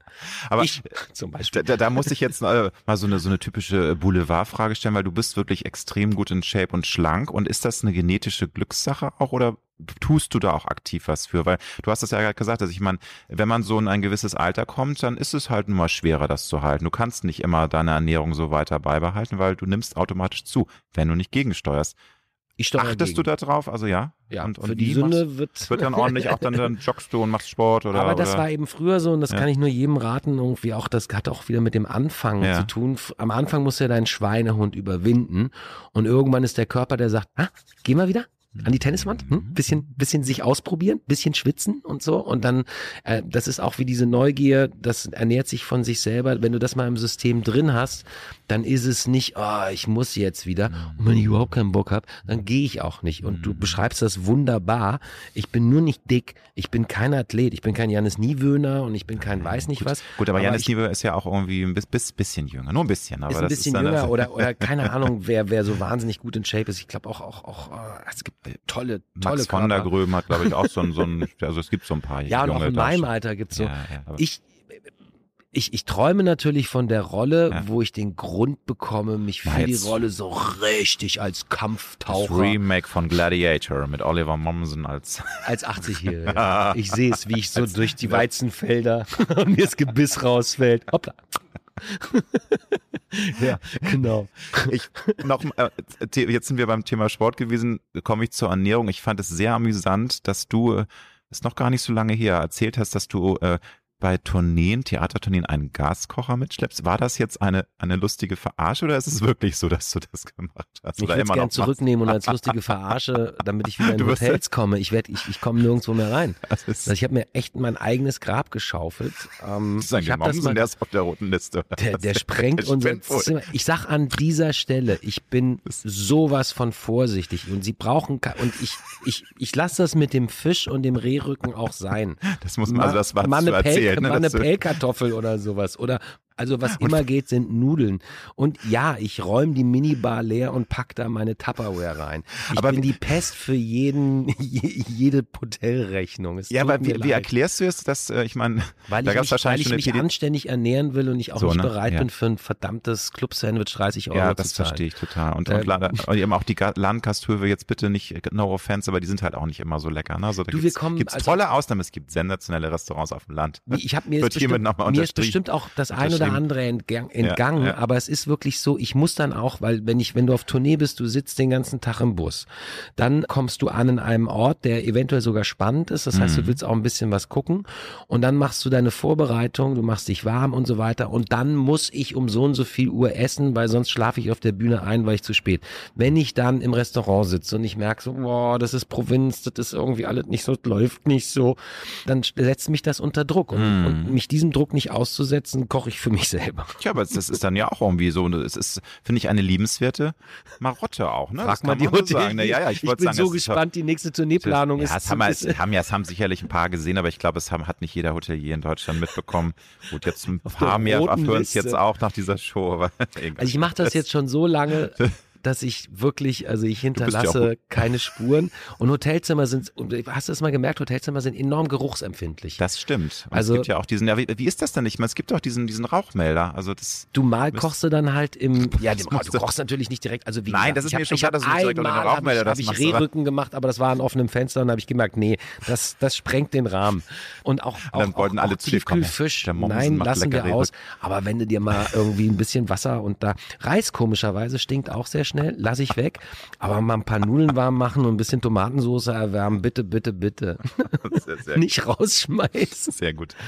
Es gibt im Leben leider auch immer mal wieder Menschen, auch aus dem Inner Circle, die negative Energie verströmen. Wie gehst du damit um? Also es gehört ja auch Mut, sich von Menschen, ich meine, Familie kannst du dir nicht aussuchen, die kannst du nicht einfach sagen, so, ich möchte nicht mehr, du bist Doch. mir zu negativ. Äh, Aber das wäre die Frage. Also Hast du den Mut dann auch zu sagen, Leute, ich, es geht nicht, ich, äh, jetzt zieht, entzieht mir so viel Energie, ich möchte den Kontakt nicht mehr, egal ob nun Familie oder Freunde, weil das gibt's ja immer wieder mal im Leben. Definitiv, ich gehe weg. Ich gehe einfach weg. Also, also du löst dann den Kontakt, was heißt geh weg? Also du, du Wenn ich merke, dass also ähm, die Verbindung sagen wir mal, auch, bleiben wir beim Mhm. Beruf, bleiben wir Mhm. beim beim Mhm. beim Set, wenn ich merke, dass irgendwie, also äh, erstens merkst du, wenn du den Beruf lange machst, dass 99 Prozent aller Verrücktheiten passieren aus Angst. Und gerade bei Kollegen und Kolleginnen, inklusive bei mir, wenn man mal beißt oder irgendwie plötzlich zickig wird oder weiß nicht was oder oder sich versteift auf etwas, dann kannst du genau Mhm. gucken, dass irgendwo Angst. Entweder äh, haben wir den Text nicht gelernt und versuchen es irgendwie abzulenken oder es ist eine Szene, wo man, also, und wenn du das weißt, dann kannst du schon mal ganz viel filtern und sagen, das ist nicht persönlich. Mhm. Es gibt aber schwarze Löcher und die gibt's äh, im Berufsleben und die gibt's im Privaten und im Berufsleben mh, gibt es Menschen, die erstmal ein Set in Schutt und Asche legen müssen, damit sie dann wie Phönix aus der Asche und dann Mhm. saugen sie deine Energie aus. Solchen Menschen gehe ich aus dem Weg, Okay. wenn ich es rechtzeitig merke. Ja. Da muss man, und das ist auch das Schöne an dem Beruf, weil wir werden ja trainiert, sensibel zu sein, durchlässig zu sein, für Impulse empfänglich zu sein. Das heißt, wir werden auch für Stimmungen, für Emotionen und für solche Sachen, da sind wir auch trainiert. Das ist, im im schönsten Fall sind wir eine Membran. Mhm. Und dann merkst du auch relativ schnell so, also es, es kann in der Maske sein, es ist sowieso und ab, ab einem gewissen Augenblick hast du auch Rechte. Also zum Beispiel dir, der Platz um die Kamera ist, ist ein safe place. Wenn da einer anfängt, seine persönlichen Schweinereien auszuspielen, dann kannst du ganz kurz sagen, pass mal auf, mein Lieber, geh einen Schritt zurück, das ist mein Platz hier raus aus meinem Tanzbereich. Mhm. Und da muss man auch deutlich werden. Und was ganz wichtig ist, man darf es nicht verschleppen. Weil wenn du den Impuls hast, irgendwie so, äh, war das komisch? Und dann verschleppst du es und dann kommt noch so ein Impuls und verschleppst es wieder. Und beim dritten Mal sagst du, sag mal, vorhin, also vorgestern, als das passiert ist, meintest du das so und so, dann bist du schon für die Katz, weil dann sagt das Gegenüber, was meinst du denn? Was spinn dich mal aus? Mhm. Sondern du musst sofort beim Schlafittchen sagen, Entschuldigung, war das gerade so gemeint? Und dann kann man das sofort klären. Und wenn dann die falsche Antwort kommt, dann gehst du ziehst du in den Krieg und im meisten Fall ist es so, nein, nein, ist es ein Missverständnis. Missverständnis, okay. War gar nicht, hast du falsch gesehen. Das muss gelöst werden, Ja. weil das geht ja den, den, ich hatte zum Beispiel, wir haben ein ganz tolles Stück, mit dem wir auch auf Tournee sind, eine Sommernacht. Da spiele ich einen jungen Mann, der auf dem Spektrum ist, Asperger. Und es war klar, im Publikum sind offensichtlich Asperger oder es sind Patienten, nenne ich sie. Und die waren, während ich, während wir gespielt haben, waren irgendwie sich unterhalten und so weiter und so fort. Und nach einer halben Stunde habe ich gesagt, ähm, Peter, mach mal ganz kurz Licht an. Ich, ich, muss mal was loswerden. Jungs, wo seid ihr? Alles klar. Pass mal auf. Können wir uns darauf einigen, dass wenn ich rede, seid ihr. Und dann kam tatsächlich aus der dritten Reihe, ja, einen Autisten spielen, aber nicht damit klarkommen, wenn welche im Publikum sitzen. Und dann sage ich, zu dir komme ich gleich. Hab das mit den Jungs geregelt und habe gesagt, ich habe mich drei Monate damit beschäftigt und für mich ist es wichtiger, die Sache zu benennen, als so zu tun, als sei es nicht da. Mhm. Und das ist das Ding. Auch wenn du dich zum Affen machst. Sag einmal ganz kurz Bescheid. Entschuldigung, habe ich Klar. hier gerade das richtige Gefühl, als dass du es mit ins Hotelzimmer nimmst, als dass du es Mhm. mit in den nächsten Tag nimmst, als dass du es mit in die nächste Szene nimmst und irgendwann haust du beim Abschiedsfest einem Kollegen in, In- ins in- Gesicht ins- und ja. der meinte, du steht da und sagst so, was ist dein Problem? Bitte, bitte regeln. Kriegst du nicht immer hin. Nein, ich wollte genauso sagen, das wie ist, mit ist, diesem ich, Buddha. Ist, ist natürlich auch jetzt äh, bei, äh, bei beruflichen Sachen schon schwer, aber ich glaube bei privaten Banden noch schwerer. Ne? Also das wäre jetzt nochmal die Überleitung. Jetzt hast du ja vom Beruf äh, das, so Beispiele genannt. Es gibt ja manchmal auch Fälle, dass du merkst, Freunde verändern sich und sie sind, die sind negativ drauf und, und entziehen dir auch irgendwie negativ. Also Dann entziehen dir. Also Energie. dafür ja, aber das fällt ja, ja vielen Leuten wahnsinnig schwer. Und, und die haben einfach nicht den Mut, auch sowas auszusprechen. Die melden sich dann einfach nicht mehr, lassen Freundschaften auslaufen, aber haben nicht den Mut, um darüber zu reden. Weil es ist immer natürlich auch anstrengend, wenn man a- sozusagen setzt an dich der Beziehung auch- arbeiten muss. Ne? Äh, Und du das setzt dich einen Moment aus, der kann auch in die Hose gehen. Das auf Mhm. jeden Fall. Aber ich finde, gerade bei Freunden, Freundinnen, Familie ist irgendwann der Punkt gekommen, wo du sagst, so, jetzt komm mal her, nicht weiter, so ne? Geht's jetzt- nicht. Mhm, mhm. Ähm, ich habe folgende Informationen, das und das und das kommt Mhm. bei mir an. Spinn ich oder spinnst du? Können wir uns mal hinsetzen? Und das führt dann auch meistens zu einer Lösung. Und ja, irgendwann trennt man sich auch von dem einen oder anderen, weil aus irgendwelchen Gründen Abzweigungen genommen werden, wo du sagst, nö, da bin ich jetzt nicht mehr mit dabei. ist total wichtig. Also ich, ich bin auch da bei dir, aber es, ähm, man braucht halt Mut. Ich meine, dass du Mut hast, das hast du ja jetzt mehrfach auch bewiesen. Ähm, da, aber viele haben diesen Mut nicht, ne? Und die Naja, lassen wir haben nur dieses eine Leben. Ja, Was soll ich das aufschieben ja. auf Nirvana? Ich bin der Meinung, dass das wirklich mit der Geburt anfängt und mit dem Tod aufhört. Und auch Epikur, den ich jetzt entdeckt habe, der sagt, über den Tod brauchen wir uns gar keine Sorgen zu machen, weil wenn der kommt, sind wir nicht mehr da. Insofern ähm, musst du das, was hier passiert, ja auch, auch lösen. Und ich weiß, und das ist auch wieder, es kommt aus dem Beruf heraus, meine Güte, ist das ein geiler Beruf, dass wenn du solche Irritationen hast, du nimmst sie mit auf die Bühne, du nimmst sie mit in die nächste Szene, du musst Mhm. sie klären, damit du wieder klar bist. Und da mir mein Beruf so viel wert ist und die Szene dann in dem Augenblick auch alles ist, muss ich es klären.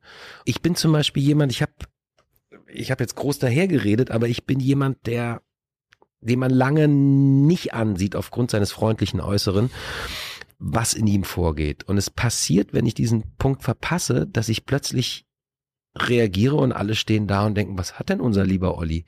Das ist mir beim letzten Dreh beim Tatort passiert. Da habe ich mich nicht rechtzeitig bemerkbar gemacht. Und ich dachte, man könnte es lesen. Das Lustige ist, meine Erika, jahrelange Garderobiere, jahrelang zusammengearbeitet, irgendwie überall schon gestanden. Die wusste genau, die sieht's an meinen, an meinen Backenknochen. Das arbeitet wenn bei die dir anfangen schon, ne? zu malmen, Oh. dann kommt sie zu mir und sagt, willst du was trinken? Was hast du denn? Ja, habe ich auch gesehen. Wieso hatten wir schon wieder gesehen? Deine Backen. Jetzt Das passe ist doch geil, dass auf. Leute einen so lesen können, ne? Schon so von der von der Körpersprache und von der Mimik und Ja, aber Toll. du hast halt, und das ist eben, das verwechseln ja viele mit Ich bin was wert am Set. Es gilt das Gesetz, keep the actors happy. Und das heißt nicht irgendwie, du bist der Star, du bist toll, sondern sorg dafür, dass ihnen, dass es ihnen gut geht, weil dann bringen sie Leistung. dann, dann geht die Szene schneller. Und das heißt, dass wirklich, wenn du mit, mit tollen Leuten zusammenarbeitest, dass die dafür sorgen, dass die sehen, oh, er ist angespannt, kann jetzt selber nicht formulieren, was er braucht, weil er kopfmäßig in der Szene drin ist. Ich schieb ihm mal einen Stuhl unter den Hintern, weil er scheint schon ein bisschen zu schwächeln. Dann setzt sie sich hin und denkst so, oh ja, stimmt, habe auch jetzt schon 17 Stunden gestanden. ähm, da gibt's ganz, ganz, ganz Ja. tolle Aufmerksamkeit. Das ist eine Teamarbeit. Cool. Ja. wir alle haben ja im Leben auch mal äh, wirklich traurige, deprimierende Momente, auch so das Gefühl, man ist irgendwie in einem negativen Flow und weiß nicht, wie man da rauskommen soll. Hast du Tipps, die du geben kannst, wie du dich selbst oder auch mit Hilfe anderer Menschen wieder aus so, so einem Tief rausholst? Also Mhm. da ist ja jeder Mensch auch anders. Wie, wie ist da dein Geheimnis, sich wieder ja, auf Kurs zu bringen und aus Löchern selbst zu ziehen? Oder mit Geduld. Also wirklich, also ich habe jetzt, ich kriege immer mehr das Gefühl, man hat so seine Tage. Und manchmal wachst du auf und hast keine Ahnung, und das muss man sich auch wieder vor Augen führen, warum du so gute Laune hast. Du gehst wirklich, es läuft und du bist nicht frisch verliebt oder weiß nicht was, sondern es ist ein ganz normaler Mittwoch, Ja, ja, aber ja, es läuft. Und genauso gibt's Tage, da läuft's einfach nicht. Also warten, bis die Tage wieder kommen, wo es läuft. Also Das man ist muss es genauso- aushalten, dann mal zu sagen. Ja, also oder das, es gibt auch so, ganz doof ist, ist, ist montags mit Ämtern zu telefonieren zu wollen oder sowas. Das machst du am Mittwoch. Ja, stimmt. Es Und- fehlt die und- Grund. Oder, oder manchmal klappt es auch am Montag, aber ich, ich merke so, also es gibt ja, du hast ja immer so ein paar Sachen zu erledigen, es gibt ein paar Sachen, die du machen möchtest und so. Und du guckst so, was machst du denn als erstes am Tag? So, und dann nimmst du dir also, keine Ahnung, die Rechnungen oder irgendwelche administrativen Geschichten und du merkst, nee, ich habe keinen Bock da drauf. Ich will jetzt lieber das machen. Und das ist jetzt wirklich großer Luxus, weil ich mir meine Zeit selber einteilen kann, weil ich Freiberufler bin. Am Set ist es anders. Aber dann machst du erstmal das und plötzlich das, was sprich Steuererklärung, wo du einen riesen Horror vor hast, wenn du den richtigen Tag erwischst, machst du das mit links und, und singst dabei noch ein Liedchen. Und das rauszufinden, wo ist denn jetzt der Tag? Ach, es ist anstrengend, aber schön. Ja, finde find ich super, aber jetzt ähm, so so dieses auch Gefühl, dass dass man, wie du schon sagst, du denkst, nichts funktioniert oder du du hast so das Gefühl, du bist in so einer negativen Spirale und merkst das, aber hast noch nicht so richtig den Dreh, dich da wirklich rauszuholen. Also würdest du sagen, schon, du musst es dann aushalten, du musst dann auch dieses negative und dieses bedrückende Gefühl aushalten? Oder kann man sagen, dann äh, steuere ich da jetzt gezielt gegen?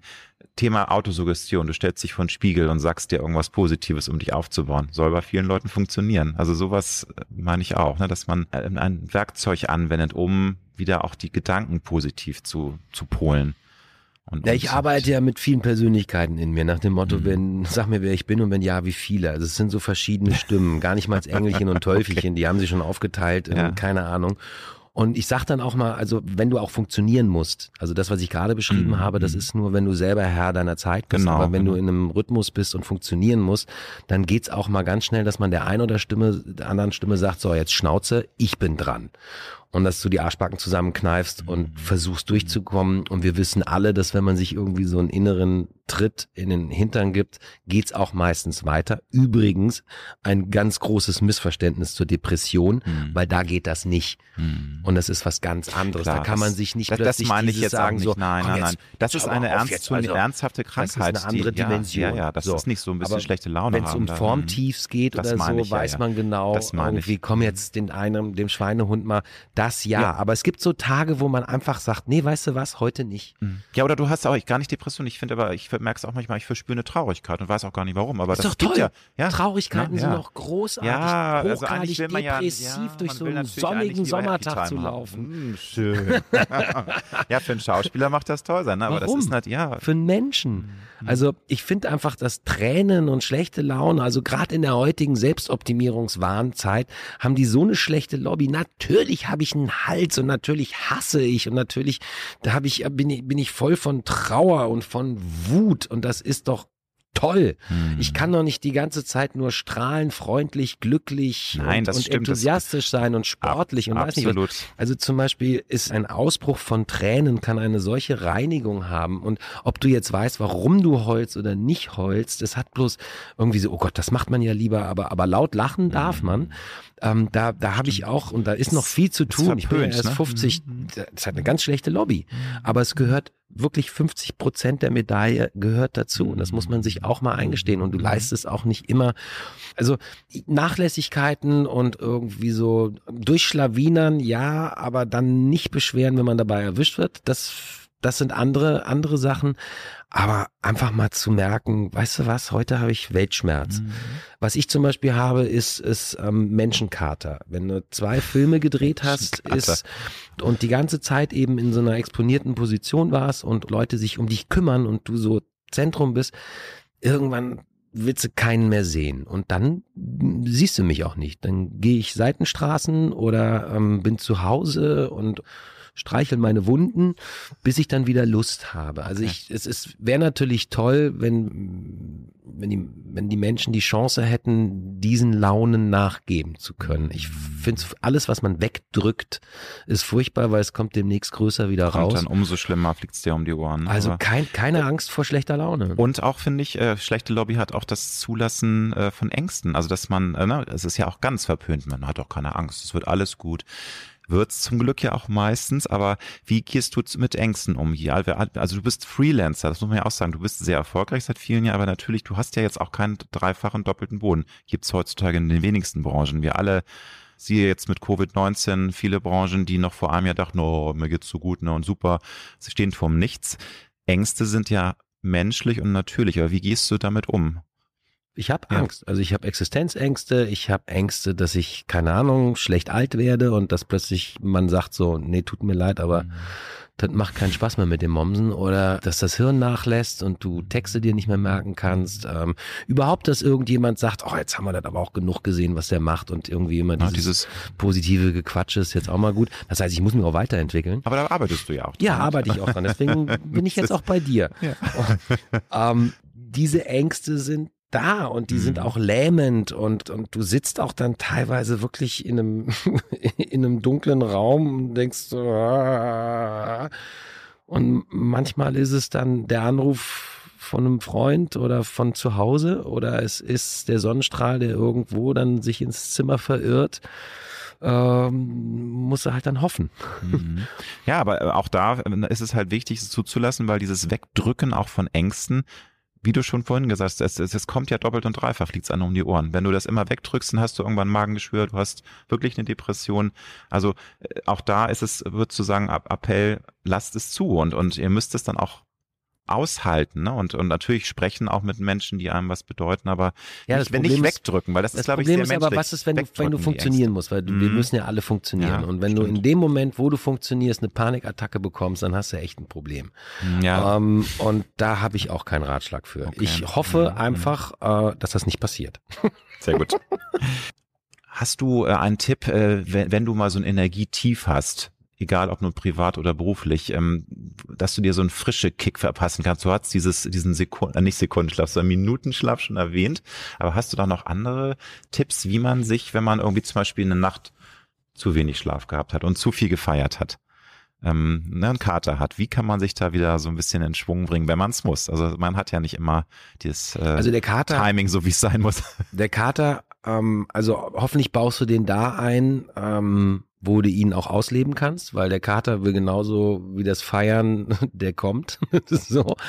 Und dann bitte am nächsten Tag nicht um 7 Uhr aufstehen müssen. Naja, okay, solche Sachen klappt passieren halt auch. leider nicht immer. Ja, aber da muss ich leider ehrlich sagen, als alter Sack, da muss er einfach die Selbstdisziplin sagen und Ja. das ein bisschen planen. Augen auf bei der Planung auch, ne? beim Genau, und dann ist wirklich, das ist eine Kreislaufangelegenheit. Wir wissen alle, viel Wasser trinken, Mhm, ähm, was okay. aber definitiv hilft. Und das praktiziert meine Mutter seit Ewigkeiten und ähm, als sie mal kurz äh, krank wurde, sagten alle Ärzte, wie haben sie das so gut weggesteckt, was machen sie? Wir gehen spazieren. Wir setzen einen Fuß vor den anderen. Wenn du natürlich Mhm. toll wohnst und dafür sorgen kannst, dass du auch noch, keine Ahnung, eine Naturoptik hast, dann hast du doppelte Wirkung. Aber es gibt nichts Einfaches, als vom Sofa runterzurollen, auf allen Vieren zur Tür zu kriechen, die aufzumachen, langsam den aufrechten Gang versuchen. Dann lässt auch irgendwann das Zittern nach und dann setzt du einen Schritt vor den anderen und es gibt, also ich habe es zum Beispiel, unsere Schwieger, meine Schwiegereltern haben uns nach der Hochzeit eine Reise nach Südtirol alle sagten, was, nicht Karibik? Nein, Südtirol. Und wir sind also vollkommen zerstört von unserer wundervollen Hochzeit in den Bergen abgeliefert worden. Und am nächsten Morgen sind wir genau in diesem Zustand in den Berg rein. Und nach acht Stunden sind wir als neue Menschen wieder aus dem Berg rausgekommen. Einfach spazieren die gehen. Natur Sauerstoff, ne? Sauerstoff. Kreislauf, anfangen miteinander zu quatschen und so, finde ich, ist so, also gerade auch bei Formtiefs, auch wenn du mal plötzlich, du, du sitzt am Schreibtisch oder du hast dich irgendwo festgebissen und so, aufstehen, weggehen, Abstand Super. gewinnen, loslassen Mhm. und mal eine Runde im Block, zum Beispiel jetzt auch gerade Covid, mir ist so die Decke irgendwann auf den Kopf gefallen. Gut, irgendwann konnte ich dann auch meinen Kiez nicht mehr sehen, weil ich ihn so erlaufen habe, dass ich ihn auswendig konnte und den Blumennamen gegeben habe. Aber erstmal war das die Lösung. Einfach mal um Block. Und dann wären es zwei Blöcke und zack, bumm. Und es ist wirklich, man kann sich dabei zugucken, wie man nach und nach wieder Menschwerdung zweiter Teil. Die finale Frage, was macht dich glücklich? Wow. Die große Frage.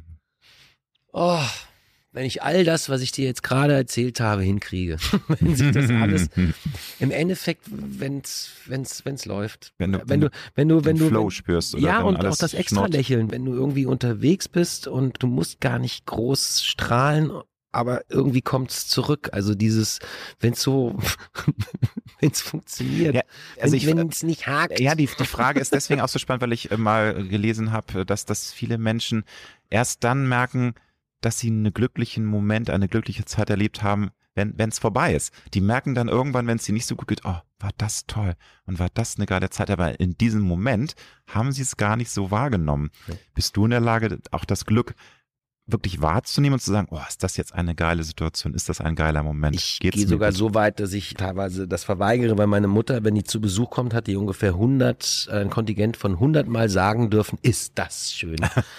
um, was um, dann wieder zu, zu viel des Guten ist. wo du dann auch mal sagst, boah, ist ja gut, ist ganz normal. Und wir müssen so dankbar sein. Ich sage, nee, das haben wir jetzt auch selber erarbeitet. Das ist jetzt ganz gut, das haben wir uns verdient. Und dann gibt's noch das Wort gemütlich. Und insofern bin ich sowieso schon von Kind auf so erzogen, also auch mein, mein Stiefvater und meine Mutter, die konnten so genießen und so sich, sich lieben und das so ausstrahlen, dass wirklich die Leute drumherum auch angefangen haben zu glühen. Also ich bin mit Antennen dafür groß geworden und ich kann den, den Moment schon sehr genießen, wenn er dann stattfindet. Und, und auch im Nachhinein sagen, boah, das war jetzt mal echt toll. Aber im Endeffekt ist es, boah, dieses Wort, nee. Das ist eine Es zu ist- große Frage, die kann gut. ich, deswegen haben wir doch gerade drei Stunden geredet, habe ich dir doch alles Es waren gesagt. nur anderthalb, lieber Oliver. Dann danke ich dir ganz, ganz herzlich. Gerne, Und ich drücke dir die Daumen, dass du auch in Zukunft in den Hotels kein Hausverbot bekommst und deinen Gaskocher weiterhin zum Einsatz bringen kannst. Dann hat- reise hat ich demnächst mit Zelt.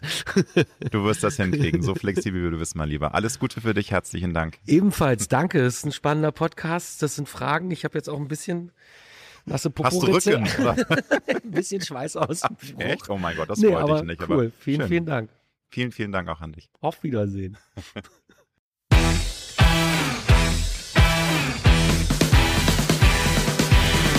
Das war die Alexander Nebe Show. Wir hoffen, dass es dir gefallen hat und wenn du auch zukünftig keine Folge verpassen möchtest, dann drück jetzt den Abonnieren-Knopf.